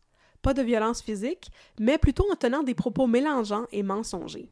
Par exemple, ils auraient dit à Bernier que c'était dans son intérêt de se confesser parce que s'il évitait de le faire, ça pourrait jouer contre lui à son procès, ce qui n'est pas vrai du tout. Au contraire, garder le silence est un droit inaliénable au Canada, et un droit qui en vaut la peine. Pour cette raison, Lise Côté a choisi d'écarter la confession d'Hugo Bernier du procès et d'empêcher le jury de l'entendre. Mais elle existe, cette confession-là. Puis il y en avait une partie qui était disponible dans l'épisode de ma version des faits d'Isabelle Richer. Lors de son entretien avec les policiers à son arrestation, Bernier a dit qu'il avait forcé Julie à le laisser entrer dans sa voiture. Il voyait qu'elle avait peur, il savait qu'elle avait peur parce qu'elle était toute raide et qu'elle ne parlait pas. Il savait qu'elle n'était pas consentante à avoir des rapports sexuels avec lui parce qu'il était évident qu'elle était terrifiée. Elle lui aurait demandé à plusieurs reprises de ne pas lui faire de mal, et Hugo Bernier a même dit dans son interrogatoire au policier Oui, je savais qu'elle avait peur, moi aussi j'aurais eu peur dans une situation de même. Quelle asti d'ordure. Arc. Il savait, Qu'elle avait il peur. voyait, puis il l'a fait pareil. Le 29 octobre 2004, le jury rend son verdict. Veux-tu deviner? Coupable, tu sais. Ben oui, ils n'ont pas cru à sa version des faits. Ah oui. Elle était... Mais pourtant, elle était tellement euh, crédible. Mais oui, je sais. Par une certaine justice poétique, Hugo Bernier a été condamné le jour de son 30e anniversaire, and not a freaking minute too soon, comme on dit. À la lecture du verdict, la juge Lise Côté affirme Je pense manifestement qu'il ressort que le jury n'a pas accepté votre version des événements. Étant donné votre antécédent judiciaire, j'espère et je souhaite que vous allez vous faire soigner ou tenter de régler un point de votre personnalité qui m'apparaît dangereux. Hugo Bernier est aussitôt condamné à l'emprisonnement à perpétuité. Partie 7. La lumière. C'est la fin de l'histoire de Julie, mais ce n'est pas ici que ça se termine pour la famille Boisvenu, parce que Hugo est encore en prison. That's it. Il a demandé à être libéré Mange à plusieurs reprises et ça a été... à- à- il me semble à deux reprises à ce stade-ci, puis ça a été refusé les deux fois. On Donc, te libère, mais on te garoche dans un fossé. avec euh, juste une brassière. C'est ça. C'est la fin de l'histoire de Julie, mais c'est pas ici que ça se termine pour la famille Boisvenu. L'histoire de Julie est peu discutée dans la sphère du true crime, c'est surtout parce qu'elle est souvent éclipsée par celle de son père, Pierre-Hugues Boisvenu. Puis aussi, ça c'est ma théorie personnelle, je l'ai dit tantôt, parce que c'est une histoire qui est vraiment pathétique et pas du tout sensationnelle. C'est un gars qui euh, il a forcé une fille à le laisser rentrer dans son char, il l'a amené quelque part, il l'a agressé, il l'a tué, that's it. Il y a pas- Il n'y a rien de sensationnaliste, là. Ils vont pas faire de grosses émissions de TV pleines de suspense là-dessus. Fait qu'on n'en parle pas énormément de ça. Moi, je trouve ça vraiment terrible pour Julie. Mais moi, ça me terrorise, puis... Oui, parce que c'est tellement banal. Puis ma sympathie pour la famille est genre... Pour vrai, je peux pas arrêter de pleurer, là. C'est tellement banal, justement, parce que Ouais. c'est juste une fille qui voulait avoir du plaisir puis profiter de la vie. Puis elle avait tellement un bel avenir en avant d'elle, puis un avenir qu'elle connaîtra jamais. Mais non. Puis tu sais, l'affaire de- d'accident de, voiture et tout ça, c'était dans les journaux. Puis là, le monde théorisait « Ah, elle est partie avec son char, elle était saoule, elle a frappé une borne fontaine, puis tout. » Non, tout a l'air d'indiquer que Hugo Bernier, il l'a forcé à, en- à entrer dans son char avec elle, puis que c'est lui qui a frappé la Ouais, c'est lui qui Puis il a dit à Reynald qu'il avait causé un accident avec une autre voiture. Ce qui n'est pas une affaire que j'ai retrouvée au procès, mais vu que c'était dans le témoignage de Reynald, moi j'ai remis les morceaux ensemble, puis à mon avis, c'est. Non, c'est lui qui conduisait. Ouais. En tout cas. Donc, l'histoire de Julie est peu discutée parce qu'elle est souvent éclipsée par celle de son père, Pierre-Hugues Boisvenu, et surtout par l'impact considérable que cet homme a eu dans la vie de nombreuses personnes.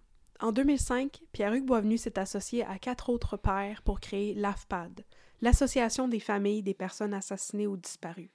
La même année, il venait de perdre son autre fille, Isabelle, dans un accident de la route.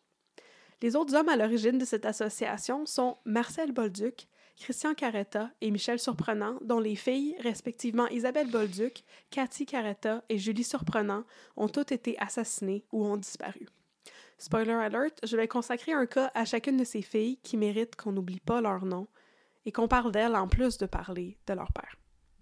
En parallèle, Pierre-Hugues Boisvenu est aussi impliqué dans d'autres projets à visée sociale, comme un refuge pour femmes victimes de violences conjugales et un camp d'été pour les jeunes défavorisés. En 2010, il est devenu sénateur au niveau fédéral, ayant été nommé par le gouverneur général de l'époque et étant affilié au Parti conservateur. Par contre, parce qu'il y a toujours des nuances à apporter, je tiens à mentionner que je sais que Pierre-Hugues Boisvenu est une personne qui est assez controversée. Il a tenu des propos très controversés dans les médias concernant divers aspects du milieu judiciaire. Par exemple, en 2012, il a affirmé Moi, je dis toujours, dans le fond, il faudrait que chaque assassin ait le droit à sa corde dans sa cellule et il décidera de sa vie. C'est quand même une grosse affirmation, tu sais. Puis pour ça, ben, il a reçu beaucoup de critiques. Il s'est par la suite rétracté, mais il s'est encore une fois mis le pied dans la bouche un peu plus tard en faisant des commentaires déplacés sur les personnes vivant avec un problème de santé mentale, disant par exemple que ces gens ne prennent pas leurs médicaments, consomment de la boisson, de la drogue et deviennent des bombes ambulantes. Fin de la citation. Il a aussi été forcé à se dissocier du Parti conservateur pour devenir un sénateur indépendant après avoir été mis sous enquête par la GRC pour avoir réclamé 60 000 de dépenses inadmissibles. Quel est le crime, je vous le demande? Lise Thibault le sait, j'en ai l'impression. Je ne pense pas qu'on devrait oublier ça, mais je pense pas non plus que ça devrait éclipser tout le bien que l'AFPAD fait pour les victimes d'actes criminels et leurs familles. Ma sœur travaille pour l'AFPAD. C'est vraiment un organisme absolument incroyable qui offre beaucoup de ressources et beaucoup de soutien pour les familles et les victimes d'actes criminels. Depuis 2005, l'AFPAD se porte à la défense des victimes d'actes criminels pour faire valoir leurs droits et offre aux familles un espace de discussion, de soutien et de compassion. C'est un organisme important qui a fait beaucoup de bien et qui prend les dons, soit dit en passant. Et c'est ainsi que se termine la triste histoire du meurtre de Julie Boisvenu par un estifi d'écœurant nommé Hugo Bernier. Moi, je pense que t'as très bien fait ça. Merci. Puis, je comprends pas pourquoi Pierre-Hugues Boisvenu s'est associé au Parti conservateur s'il y a bien un parti qui se tabarnaque de la vie des femmes. C'est le Parti conservateur du Canada. Oui. Mais écoute, c'est parce que je trouvais, tu sais, c'est comme ah ben Pierre-Hugues Boisvenu c'est tellement un bon gars il a fait tellement d'affaires pour les victimes puis tout puis là je faisais des recherches puis j'étais comme oh il y a eu bien des scandales puis je peux pas parler de tout le bien qu'il a fait sans adresser ça parce que justement les gens vont nous dire oui mais savez-vous que il est quand même assez euh, puis oui on le sait qu'il est quand même assez euh, mais comme lave-pad LAFPAD, continuez euh, votre travail exceptionnel. Ouais. Puis euh, merci à ta sœur qui s'implique là-dedans. Ouais.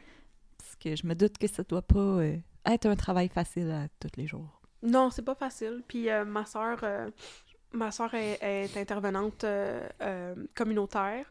Elle dirait probablement que c'est pas ça son titre, mais euh, ce qu'elle fait pour l'AFPAD, c'est que c'est elle qui rédige le guide pour l'accompagnement dans le deuil pour les familles. Fait que c'est ça. C'est vraiment. Ma soeur, c'est quelqu'un bien, puis je l'aime. Puis l'AFPAD, ils font une job absolument incroyable. Puis moi, je connaissais Pierre-Hugues Boisvenu avant de connaître l'histoire de Julie, à cause de ma soeur mais aussi parce que il, il avait il était revenu dans les journaux quand Cédrica a été enlevée. C'est là la première fois où j'ai vu son nom Mm. parce que il offrait, tu sais, de, il, il lui a offert et il a aidé Martin Provencher à faire des euh, levées de fonds pour offrir des récompenses pour euh, mener à l'arrestation de. Ouais, puis je veux dire, on sait tout ce qui est arrivé avec ça. Avec la personne dont je prononçais le nom tout croche. Ben, je veux dire, on contient des multitudes. Il y a personne qui est tout blanc, tout noir. Non, c'est ça. Fait que, voilà. Il a quand même fait des bonnes choses, mais euh, Parti conservateur puis euh, les droits des femmes, on va s'entendre. hein. Voilà. Voilà. Fait que je suis contente, j'ai pas pleuré tant que ça. Non, c'est moi. Non, mais je voulais pas trop pleurer parce que je voulais pouvoir raconter l'histoire au complet. Mais, comme. Je, je, je, je comprends pas. Tu sais, il y a des détails vraiment banals. Je veux dire, c'est comme. C'est comme dans ton histoire à toi, ce que tu m'as raconté avec le, le pasteur, euh, avec Raymond Steele. Tu sais, je te disais, il y a, il y a des détails banals qui me font de la peine. Ça me faisait de la peine que Oui. sa maison avait brûlé parce que je, je comprenais pas que. Je comprends pas comment tu peux faire quelque chose comme ça à quelqu'un, puis juste continuer ta vie comme si de rien n'était. Puis je veux dire, la défense qu'il a présentée à son procès, c'était, c'était le moment de, de signaler que t'avais des remords. Mais non, c'est la preuve que, genre, tu t'en fous. Je, je Puis peux, tu vas recommencer. je peux pas comprendre comment tu peux enlever la vie à quelqu'un, puis la, la jeter. Pour vrai, là. Jeter son corps dans un fossé, repartir, tu retournes chez vous, tu te couches à côté de ta blonde qui est enceinte, tu, tu continues, là. Une heure après, il s'est levé, il a monté jusqu'à Montréal pour aller faire le party avec son frère. Comment tu fais pour continuer ta vie? Puis pas penser à ça constamment? Parce que moi, j'y pense constamment. Moi, j'y pense constamment, puis je la connais pas, Julie Boisvenu. Puis je la, je la connaissais pas, c'est pas proche de moi. Puis comme cette image-là, ça, me- ça me fait peur. C'est terrifiant. Mais je veux dire, C'est terrible. parce que toi puis moi, on- n'est pas, euh, on n'est pas plugués de même, là, on va dire ça. Non, c'est ça. Mais je trouve c'est terrible que tu puisses.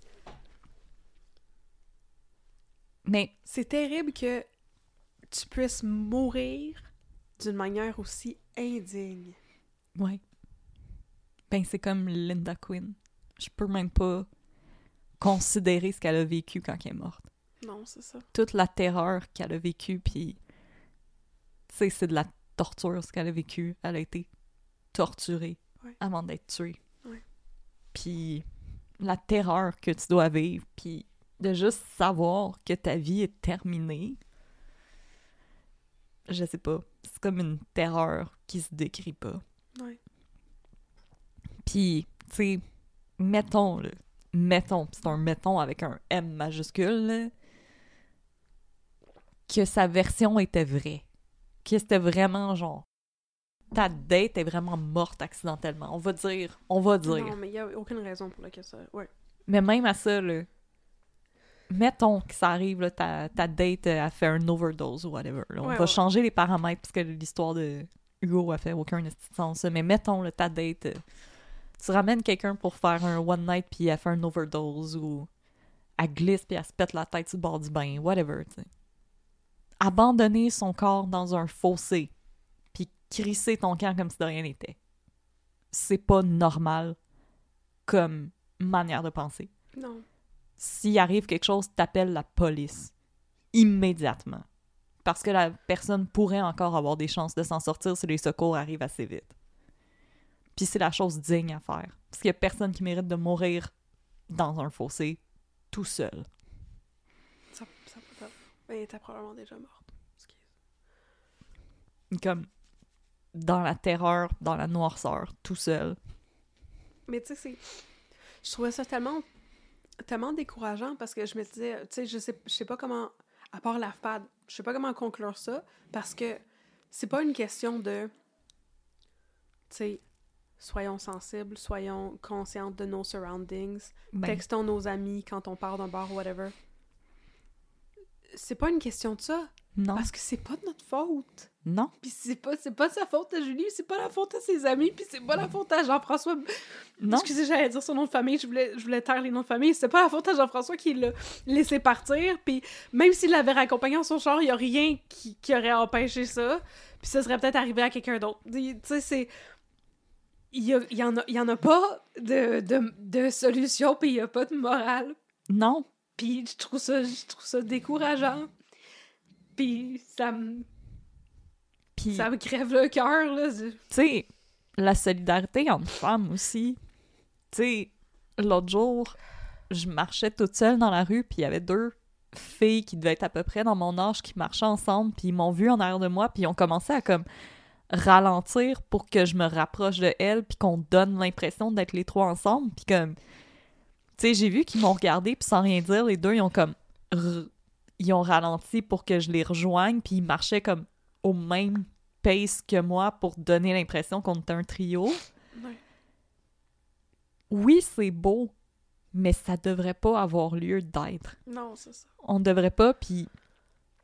Tu sais, je me rappelle aussi d'un soir que j'étais dans le métro, je pense que je revenais d'avoir soupé avec toi. Euh, puis j'étais toute seule dans le métro, puis on était beaucoup de femmes seules, comme sur nos téléphones ou whatever. Puis il y a une gang de gars sous qui sont rentrés dans le métro, puis qui étaient très loud. Puis je me rappelle que toutes les femmes, on a levé les yeux, puis on s'est toutes regardées, puis on était toutes en train de se surveiller. Comme on était toutes en train de veiller les unes sur les autres, parce qu'on a senti un danger, puis on était toutes en train de se regarder. Puis je pense qu'il y en aurait touché une, puis se serait fait ramasser. Ouais. Parce que les femmes, on était toutes conscientes du danger autour de nous. Mhm.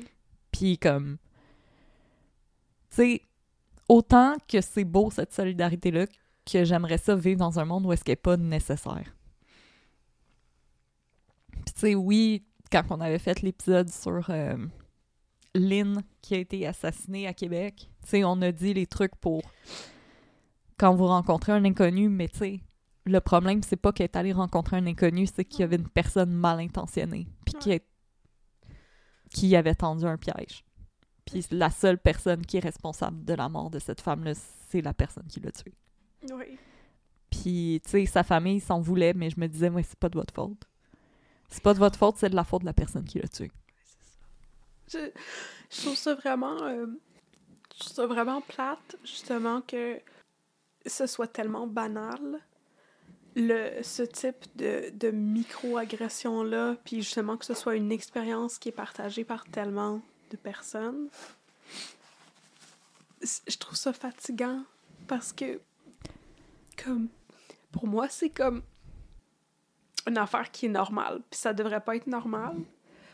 Puis quand je vois des affaires, tu sais, des discours dans la sphère publique, puis des gens qui se sont fait agresser, puis là, justement, il y a du monde qui disent « Ouais, mais tu sais, y a-tu des preuves d'agression? Tu peux pas... On s'en calisse. » J'ai- Je trouve ça tellement fatigant d'avoir à, comme, constamment essayer de montrer aux gens qu'il faut croire Que cette violence-là, elle existe. que cette violence-là, elle Puis qu'elle n'est existe. pas exceptionnelle. Elle est complètement banale. est complètement banale. Puis je trouve ça, je trouve ça tellement fatigant. Oui. Parce qu'à toutes les fois, tu sais, ça n'a pas rapport. Je veux dire, ça, je m'excuse, ça n'a pas rapport pantoute avec ce cas-ci, mais pour notre live, tu, tu, tu sais de quoi je vais parler. là. Je vais parler d'une juge qui s'est faite euh, réprimander il n'y a pas longtemps par rapport à un jugement ah, à la mi-octobre 2023, c'était maintenant là. Un jugement qu'elle a donné dans un cas d'agression sexuelle, puis tu sais il y avait un- elle avait un discours la juge qui était tellement 1950. C'est comme ouais mais si vous étiez tellement mal à l'aise, vous aviez juste à faire quelque chose. Puis ça me brise le cœur qu'une femme Hey, cette mentalité-là. Oui. Ben, je pense que c'est ça qui m'écœure encore plus quand je vois comme les influenceuses de la alt-right, ces femmes qui vivent dans un monde hyper privilégié puis qui ont ces discours-là. Ouais. Puis je me rappelle pas si c'est un éditorial ou un post sur les réseaux sociaux que j'avais lu, mais il y a une femme, il me semble que c'est une femme, qui avait écrit comme, tu sais, quand on a ces discours-là de comme, ah, euh, tu sais, protégez-vous, habillez-vous pas comme ça, euh, textez vos amis, elle dit, c'est l'équivalent de mettre le blâme sur une autre. Elle dit, parce que peut-être, moi, là, même si j'utilise tous les moyens de me protéger, là, mais s'il y a un, quelqu'un ce soir qui veut agresser quelqu'un, ça veut juste dire qu'il va en agresser une autre. C'est l'équivalent de mettre la cible sur une autre que comme peut-être pas euh, une amie à texter qui est peut-être plus isolée comme personne. Ouais. Elle dit c'est l'équivalent de juste prendre la cible que j'ai sur le dos puis la mettre sur quelqu'un d'autre. Parce que quelqu'un qui est mal intentionné, est mal intentionné, point final à la ligne. Puis il cherche juste la personne qui aura pas pris ces précautions-là. Ouais. Fac, non, c'est vraiment un problème de société qu'il faut confronter. C'est pas un problème de ah, toutes les femmes, on devrait comme toutes les minorités, on devrait prendre des, des cours de self-defense, whatever. Non, c'est apprendre à laisser vivre les autres. Mais c'est parce que. C'est, parce qu'on on nous croit pas quand ça nous arrive. C'est qu'on nous croit pas ou on nous dit que t'as pas fait ce que t'avais à faire. Trouve ça tellement fatigant. Comme je trouve que c'est tellement important de parler de ça, puis je trouve ça tellement fatigant de. Parce que j'ai l'impression que justement, quand on comprend ça, on veut justement conscientiser les gens. Ouais. C'est ça. Puis qui donne des. des- qui, qui donne des peines de prison, tu sais, aux États-Unis. Des tapes peines, sur le poignet. Des peines de prison plus sévères pour euh, possession de drogue, pour agression. Ça, c'est le fun au bout. C'est vraiment super. C'est vraiment génial. Ça fait qu'on se sent vraiment bien en sécurité. Puis c'est vraiment le fun, une société en général, où est-ce que tu, quand tu dis que tu te sens pas en sécurité, tu te fais dire que tu exagères. que t'es une hystérique. Je trouve ça épouvantable. Puis, je- je suis vraiment écœurée. puis là, ça dérape notre affaire, mais en plus, avec la crise du logement, ben, présentement, il y a des femmes qui vont rester avec des hommes violents parce qu'elles n'ont pas les moyens de quitter. Parce qu'elles n'ont pas le choix. Elles n'ont pas les moyens de s'offrir un logement. Encore pire quand ils ont des enfants. Ils n'ont Je- pas les moyens d'avoir un logement assez grand pour avoir leurs enfants avec elles. Je sais c'est quoi mon. Je sais c'est quoi ma morale finalement. Euh, la morale de l'histoire, c'est. euh, Soyez plus comme Rénal le mieux. Puis si vos amis ont des, pro- des comportements problématiques, vous avez le choix entre le bien et le mal. Ouais. Comme C'est la responsabilité. je- de call out les comportements problématiques. C'est la responsabilité de tout le monde, pas juste la responsabilité des femmes. Fait que, si vous voyez vos amis qui ont des comportements problématiques, il faut les call out. Puis si vous les callez pas out à leur face, allez voir la police. C'est ça. Puis, c'est des comportements problématiques. euh, on parle pas nécessairement comme Rénal de votre ami vous dit qu'il a tué quelqu'un. Tu sais, si votre ami vous dit Ah, check, euh, ma date, elle m'a envoyé des nudes, ben, cette personne-là vous a pas donné la permission de regarder ces photos-là. Non. Elle les a partagées avec une personne, puis cette personne-là, c'est pas vous. Puis euh, votre Fait que dites-le à votre ami comme Hey, elle t'est envoyé à toi, pas à moi. Ouais. Cache ton téléphone. Ou votre ami vous dit euh, euh, j'ai couché avec une fille euh, vraiment fucking saoule dans un party. Ça, c'est une agression. C'est pas correct. C'est pas correct. C'est peut-être cool. que la personne s'en est pas rendu compte que c'est une agression. Peut-être que la personne n'est pas au courant comment ça fonctionne le consentement. Que Vous pouvez dire. vous pouvez euh, Vous avez 100% faire l'éducation, parce que là, nous, les femmes, je pense que vous l'entendez, on est à bout. Ouais. On est fatigués en tabarnak. Puis là, on est en 2023. là. On est crissement fatigués. Ouais. Fait que, let's go. Mais c'est pas, euh, mais c'est pas à propos de moi, c'est à propos de Julie Boisvenu. C'est ça. Fait que moi, je suis comme, je suis fâchée, puis je vais, je vais brailler, puis je vais me fâcher, puis je vais m'insurger contre plein d'affaires. Contre les médias, puis la façon dont ils parlent des victimes, puis je vais me fâcher contre le système de justice, puis les peines de prison qui ont pas d'allure, puis les prisons qui craquent, puis je vais me fâcher jusqu'à temps qu'on soit en sécurité. Voilà. C'est puis c'est banal parce que c'est juste ça qu'on demande. On demande d'être en, on demande d'être en sécurité. On demande à pouvoir exister. C'est juste ça qu'on demande. Puis on peut pas nous le donner. C'est tellement triste qu'il a perdu son autre fille. Je Il sais. est pas venu après dans un accident. Bon, fait que... Le rent féministe. Ouais, là. Il était nécessaire. Merci euh, pour ceux elles qui se sont rendus jusqu'au bout. Ben oui. je- Si vous voulez euh, être en colère avec nous, vous pouvez nous suivre sur les réseaux sociaux. On est sur Facebook, à un peu de crime. On est sur Instagram, à un peu de crime dans ton café. Euh, Noël approche, si vous voulez euh, gâter. qui euh, veut venir prendre ma pression. S'il y a une infirmière de disponible pour venir dans le sol de Catherine. Euh, Noël approche, on a une boutique Etsy, etsy.com un peu de crime. Je vais essayer de faire de la nouvelle marchandise pour Noël. La merge de René Lévesque. Pourquoi t'as révélé le pas? Ben pour ait un hype! ah là là. Alors, On va euh, peut-être je... avoir de la merge de Sad René Lévesque era. Voilà. Ou Victorieux René Lévesque era. Victorieux. Un t-shirt que tu peux flipper. ça serait. Oh, ça serait tellement funky. funky! Ben, ou une tasse, parce qu'on vire une tasse. Hmm. Mais là, laissez-moi penser à ça, là, parce que je suis comme pas Picasso, là. Parce que moi, je Non, tombe pas amoureux de des femmes beaucoup trop jeunes pour moi. fait que... Oh, fasciste de merde. Non, euh, Picasso était pas un fasciste, mais il était un petit Non, peu pédophile, c'est barre. Ouais, non, 100%. Mais je veux dire comme... You and... Him and Gauguin both. ah, c'est le fun, l'Haïti. Ah, c'est fun. Non, c'est Tahiti. Tahiti. Bon, ah, c'est fun, Tahiti. La Polynésie? La- Ouais, la Polynésie, La Polynésie, ça. voilà. Ah, yeah. Bon, euh, fait que... euh, Call out de peintre euh, mort depuis longtemps avec une attitude problématique. Alors euh, voilà. Et si vous aimeriez euh, nous, nous donner de l'argent pour qu'on continue de faire des, des rents, de parce qu'on a besoin de gros budgets de mouchoirs et pour continuer le rent féministe, vous pouvez vous rendre sur Patreon. Nous avons différentes tiers auxquelles vous pouvez vous abonner qui vous con- qui vont vous conférer divers avantages Et vous comblez. et vous combler Comblez tous vos désirs. et vous donner accès à notre Discord euh, où vous pouvez faire euh, toutes les rents que vous voulez. Il y a des gens qui sont là pour vous épauler et devenir vos pocket friends. Alors, Pocket Friends, Pocket Friends, tu peux bien dormir tranquille. Alors, nous aimerions. Pocket Friends, Pocket- Alors, nous allons en profiter pour saluer nos nouveaux Patreons. Donc, euh, un immense merci à Daphné Turenne. Chloé Marie Legendre. Merci Alexandrine F. Merci Sylvie. Merci Nathalie Poulain. Merci Claude. Merci Léa Desroby. Merci Annie Gosselin. Et voilà. T'es sûr que c'est pas Des Rosby? Non, c'est Desroby. Ok, pardon. Je suis pas sûre que c'est Je Desroby. sais pas, là, je voulais être bon, ok. Tu peux me reprendre, mais moi, je Des. Rosby. Non, c'est Desroby. Ok. Alors, Euh, un immense merci d'avoir été euh, parmi nous et de nous soutenir. Euh, C'est Oh. grâce à vous que cette production peut demeurer indépendante. hmm. Comme la chanson de Destiny's Child.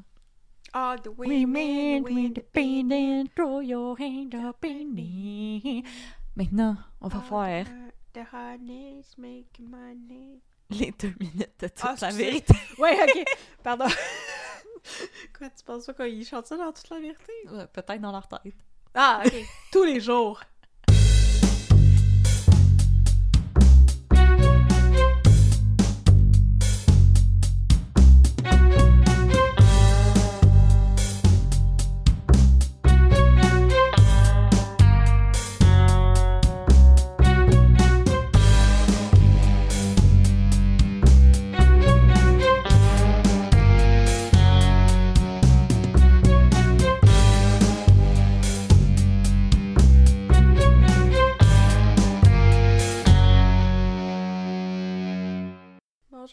Maître Boutin. Oui, maître côté. Oui. Vous avez la mine déconfite. Absolument, je viens d'aller brailler en cours parce que je suis une, une avocate très professionnelle. Parfait. Ah, ça pas d'allure. Laissez-moi vivre. Mais donc, euh, aujourd'hui, je vais vous parler de... euh, je vais vous parler de- du nez d'Éric Bruno. OK. C'est un nez qui connaît bien la cocaïne. Oh, Dans toute la vérité. Oh! Et avant le crash. Et avant le crash. Et dans le film sur euh, les Les- influenceuses à. Sydney. Voilà. Ah bon, dans plein d'affaires. Et C'est dans... un nez expérimenté. Et dans Crépuscule pour un tueur, il prenait Ben il oui. Donald Lavoie. Hey, il est- sur Crave, on va pouvoir le réécouter Oh mon dieu, j'ai tellement hâte pour vrai! Oh my god, ok, on fait ça, on fait ça. Enfin, on dirait à Megan. 100%. Euh, moi, je pense qu'on devrait. On devrait. Bon, en tout cas, Oh Oh mon dieu, Tangerine Dream! Ça joue dans le palais de justice. Alors, euh, Je suis plein coupable, ça Ok. te d'ici! Là, on va vous raconter pourquoi on fait toujours des, des jokes d'Éric Bruno qui prend de la coke. C'est à Yes. cause de toute la vérité, qui est la première fois qu'on a vu Éric Bruno prendre de la coke dans une émission de TV, qui est une affaire qu'on a vue plusieurs fois par. Depuis. Depuis, oui. Donc, euh, Éric Bruno, dans toute la vérité, il a le nom incroyable de Sylvain Régimbalde, le troisième du nom. Magnifique. Son père, c'est Marcel Sabourin. What? ouais, dans toute la vérité. Ouais. Ok, bon. Son père, c'est Marcel Sabourin. Ah, C'est- l'acteur! Oui, l'acteur! J'étais comme, C'est- pourquoi comment s'appelle tabarnak, Euh, là? Sais, l'affaire de la, la riboulingue, le mandibule, bedandaine, paillasson, friponneau et dame. J'ai pas d'enfant, moi, je connais pas ça.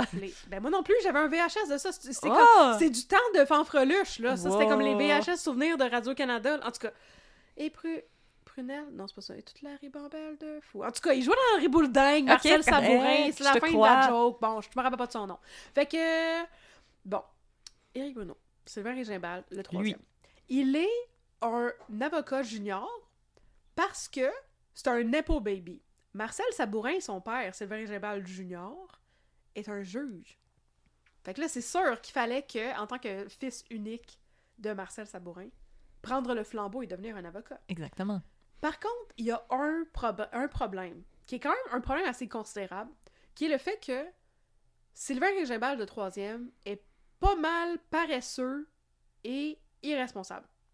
Puis ça, c'est comme deux qualités que tu veux pas quand t'es un procureur de la couronne, mettons. Absolument. C'est comme deux défauts que tu veux pas avoir Ouais. quand tu es un procureur de la couronne. Tu veux euh, que ton procureur de la couronne qui va te défendre en cours quand tu t'es fait frapper par un char ou whatever, Il est efficace. il soit efficace, qu'il ait de l'empathie puis qu'il comprenne sais, les implications des, des choses qu'il est en train de traiter. Mhm. On top of his game. Ben, il veut, on veut qu'il soit en top of his On game, puis qu'il coupe, qu'il coupe pas les coins ronds, puis qu'il soit basically Émile Prout. Mais bon, ça prend... Pas yin- Émile Prout qui veut. c'est le yin et le yang. Bon. Fait que au yin d'Émile Prout, il y a le yang de Sylvain Régimbal d'Éric Bruno. Éric Bruno, il fait jamais sa job. Il se pointe toujours super séquelles, lunettes de soleil, il a trop bu la veille, il fait trop le party. Sa pusher, c'est Mélanie Pilon, la blonde à Séraphin. Il y a beaucoup trop de références à trop d'affaires Oui. dans mon histoire. Les Français blonde- sont comme. What? Ok, ben en tout cas, le personnage s'appelle Héloïse. Fait que là, Sylvain fait de la coke tout le temps avec Héloïse, qui est sa pusher de coke, puis qui est aussi une agente d'immeuble. Et sa fuck friend. Et sa fuck friend, parce que pourquoi pas, je veux dire, quelle femme Triple threat. magnifique. Exactement. Ouais, voilà. Donc, il fait de la coke tout le temps avec elle. C'est pas vraiment très grave parce qu'il est juste un avocat junior qui a des petites tâches niaiseuses. Puis il arrête pas de chialer qu'il est juste un avocat junior qui a juste des petites tâches niaiseuses. Mais toutes ces petites tâches niaiseuses, il est fait à moitié. Fait que là, il se dit, mais pourquoi Maud Guérin veut jamais me, me, me donner une promotion pour que je devienne un Je avocat sais normal? C'est un C'est miracle. peut-être parce que je C'est travaille comme de la merde, mais non, il n'y a pas ce niveau d'introspection-là. Fait que là, il est comme, ben anyway, ma job, c'est pas important. Fait que je progresserai jamais dans ma job, fait que je ferai jamais ma job, puis je ferai jamais ma job, puis en tout cas, je suis juste comme, pourquoi personne m'aime?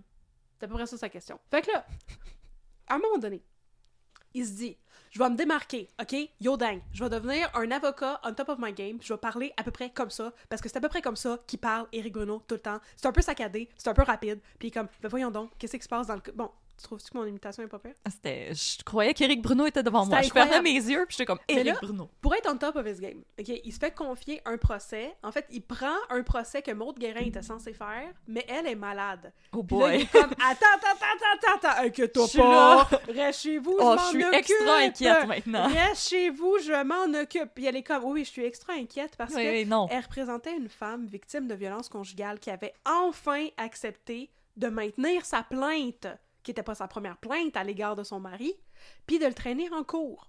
Puis là, Maud Guérin il dit Tu peux pas faire n'importe quoi avec ça, OK C'est vraiment des questions difficiles, c'est très délicat la violence conjugale. Si elle veut retirer sa plainte, cette fois-ci, tu la laisses retirer sa plainte. Bien sûr, c'est toujours ça qui se passe. Il faut respecter ça, tu peux pas la forcer à faire un procès. Fait que là, Éric Bruno a cité Pierre-Éliott Trudeau, puis il a dit Just watch me. Puis il est allé rencontrer la cliente et il lui a dit Non, mais là, madame, là, si vous poursuivez pas avec votre plainte, là, votre mari, il va toujours continuer à vous battre. Voulez-vous qu'il continue toujours à vous battre? Hein? Puis là, la, Ben, pauvre, la pauvre madame avec un œil au beurre noir, qui est comme non, mais moi je veux juste comme acheter la paix, on a un enfant, c'est mon mari, puis je l'aime, je veux pas que ça finisse mal. Puis Éric Bruno lui dit non, non, mais ça finira pas mal, il fera pas de prison, il va juste faire des travaux communautaires, il va apprendre sa leçon, il va devenir un meilleur homme. OK? Fait qu'il force sa cliente à maintenir sa plainte et il botche complètement le procès parce qu'il fait trop le party, qu'il se pointe à job complètement séquelle, puis finalement, ben, le monsieur se fait condamner à la prison, la femme est dans tous ses états. Et là, ben, tout le monde sait qu'il a botché le procès. Puis, à cause de ça, il se fait suspendre. Parce que tout le monde sait pourquoi il a botché le procès. C'est parce qu'il fait de la coke. Exactement. Ah! Fait que là, il se fait suspendre un petit bout, mais après ça, il revient, puis il est comme non, non, non, je ne fais plus de coke, non, non, non, non, non. Et J'ai un cessé. jour, j'ai cessé. Un jour, euh, tu sais, sa dealer de drogue se fait arrêter dans une descente. Oh là là. Alors elle l'appelle et elle lui dit Yo, j'ai besoin que tu sois mon avocat. Puis il est comme Non, c'est pas comme ça que ça marche. Moi, j'étais à couronne. Toi, ça te prend un criminaliste. Ouais. Puis, euh, by the way, mentionne jamais mon nom. Je suis avocat, tabarnak. Fait que là, elle se Ferme ramasse défendue par Séraphin. Oh. je sais. Oh, viens me défendre, mon amour.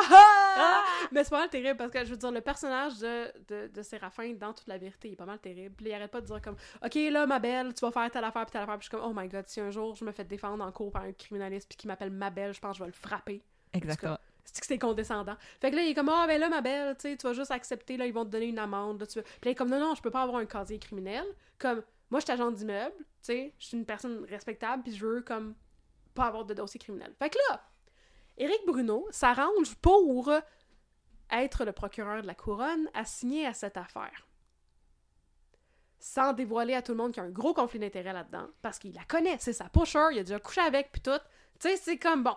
Fait que là, Il a mangé sa tagine. il fait une entente avec Séraphin pour qu'elle soit blanchie des accusations. Elle n'est pas de dossier criminel. Alors, elle est blanchie. Puis là, tout le monde est comme, qu'est-ce que t'as fait, tabarnak? Puis ils sont, oh, j'ai échappé à POC parce que je fais le party tout le temps. Ah, je suis cave. Ah, je suis cave. Ah, je suis crétin. Mais je suis un Je suis imbécile. incompétent. C'est juste ça que j'ai fait, j'étais un imbécile. Fait que là, tout le monde est comme, ok, parfait. Et, et ben, éventuellement, ben, malheureusement, la pauvre pusher, elle fait une overdose. Non. Puis elle meurt. Oh non. Puis là, ça va vraiment mal pour Eric Bruno. Oh non. Parce qu'il réalise que peut-être ses choix de vie, c'est pas les meilleurs choix de vie. Puis peut-être qu'il est pas le meilleur avocat ever. Genre? Genre. Boy, it just dawned upon me. Oh my god, peut-être que je suis pas très compétent puis Mon que Dieu, mes je actions pense ont que des je suis un implications. trou de cul. Il me semble que, puis vous me reprendrez si vous vous en rappelez mieux que moi de ce plotline-là, parce que ça, c'est comme, je vous raconte genre une saison au complet de Ouais. l'histoire de... Bon, il me semble que la pauvre madame qui avait porté plainte contre son mari, là, qui avait forcé à faire le procès puis tout ça, il me semble qu'elle se fait tuer par son mari. Oh non. Il me semble, tu sais. Mais je veux dire, à un moment donné, c'est des affaires graves qui ont des implications graves. Voyons donc, tabarnouche. Mais lui, ça y prend jusqu'au point où est-ce que sa pusher meurt avant de se rendre compte que sa job, c'est important. Voilà. Puis un jour, il se rend compte que sa job, c'est important. Va-t-il devenir une meilleure personne pour autant? Non! Je l'allais dire à la prochaine. À la prochaine, mais non! pas pantoute, parce que toute l'affaire que je vous ai déjà contée avec Antoine Pilon qui était qui, a- qui poursuivait sa prof parce qu'elle l'avait agressé, tu sais, c'est un adolescent qui avait eu des relations avec une professeure en position d'autorité. Ben, je veux dire, ça, tout ça, ça se passe après la première Ah. saison. Puis c'est pendant tout ce procès-là qu'Éric Bruno, il est comme « Oui, mais il a juste eu du fun parce que c'est un petit gars and boys will be, will be boys. » Puis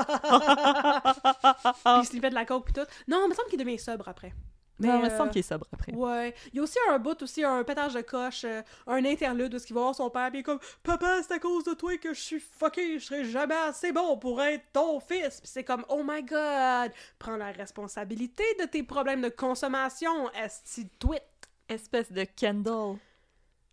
Oh my god. How Succession. dare you! oui, j'avais compris la référence! Pas Oh Kendall. Jenner. Non, pas Je sais même pas c'est laquelle. Kendall Roy dans Succession. Genre, montre-moi une photo des Kardashians, j'en ai aucune idée. Ah, nice, intéressant. Fait qu'en tout cas, ça, c'est l'histoire d'Éric Bruno qui avait des problèmes de consommation dans la première, la première saison de Toute la vérité. Incroyable. Puis il décide de plus avoir des problèmes de consommation à partir du moment où que sa dealer meurt. Parce qu'il se rend compte que lui aussi Il pourrait peut mourir. Mourir. Oh my god. Mais aussi, peut-être que ses actions ont des conséquences. Oh my god. C'est quoi cette, cette notion étrange? Je suis un homme blanc hétérosexuel. C'est quoi ça des conséquences? Les blagues controversées n'arrêtent plus dans cet épisode. Je sais, hein. Et le braillage. Et le braillage. C'est assez le braillage. Je vais Voilà. aller brailler à mon bureau. On va aller se faire un snack. C'est bon, ça. On est-tu pour un snack? On est dû pour un snack? Yes, sir. Parfait. Venez-vous-en, euh, maître est côté. Oui.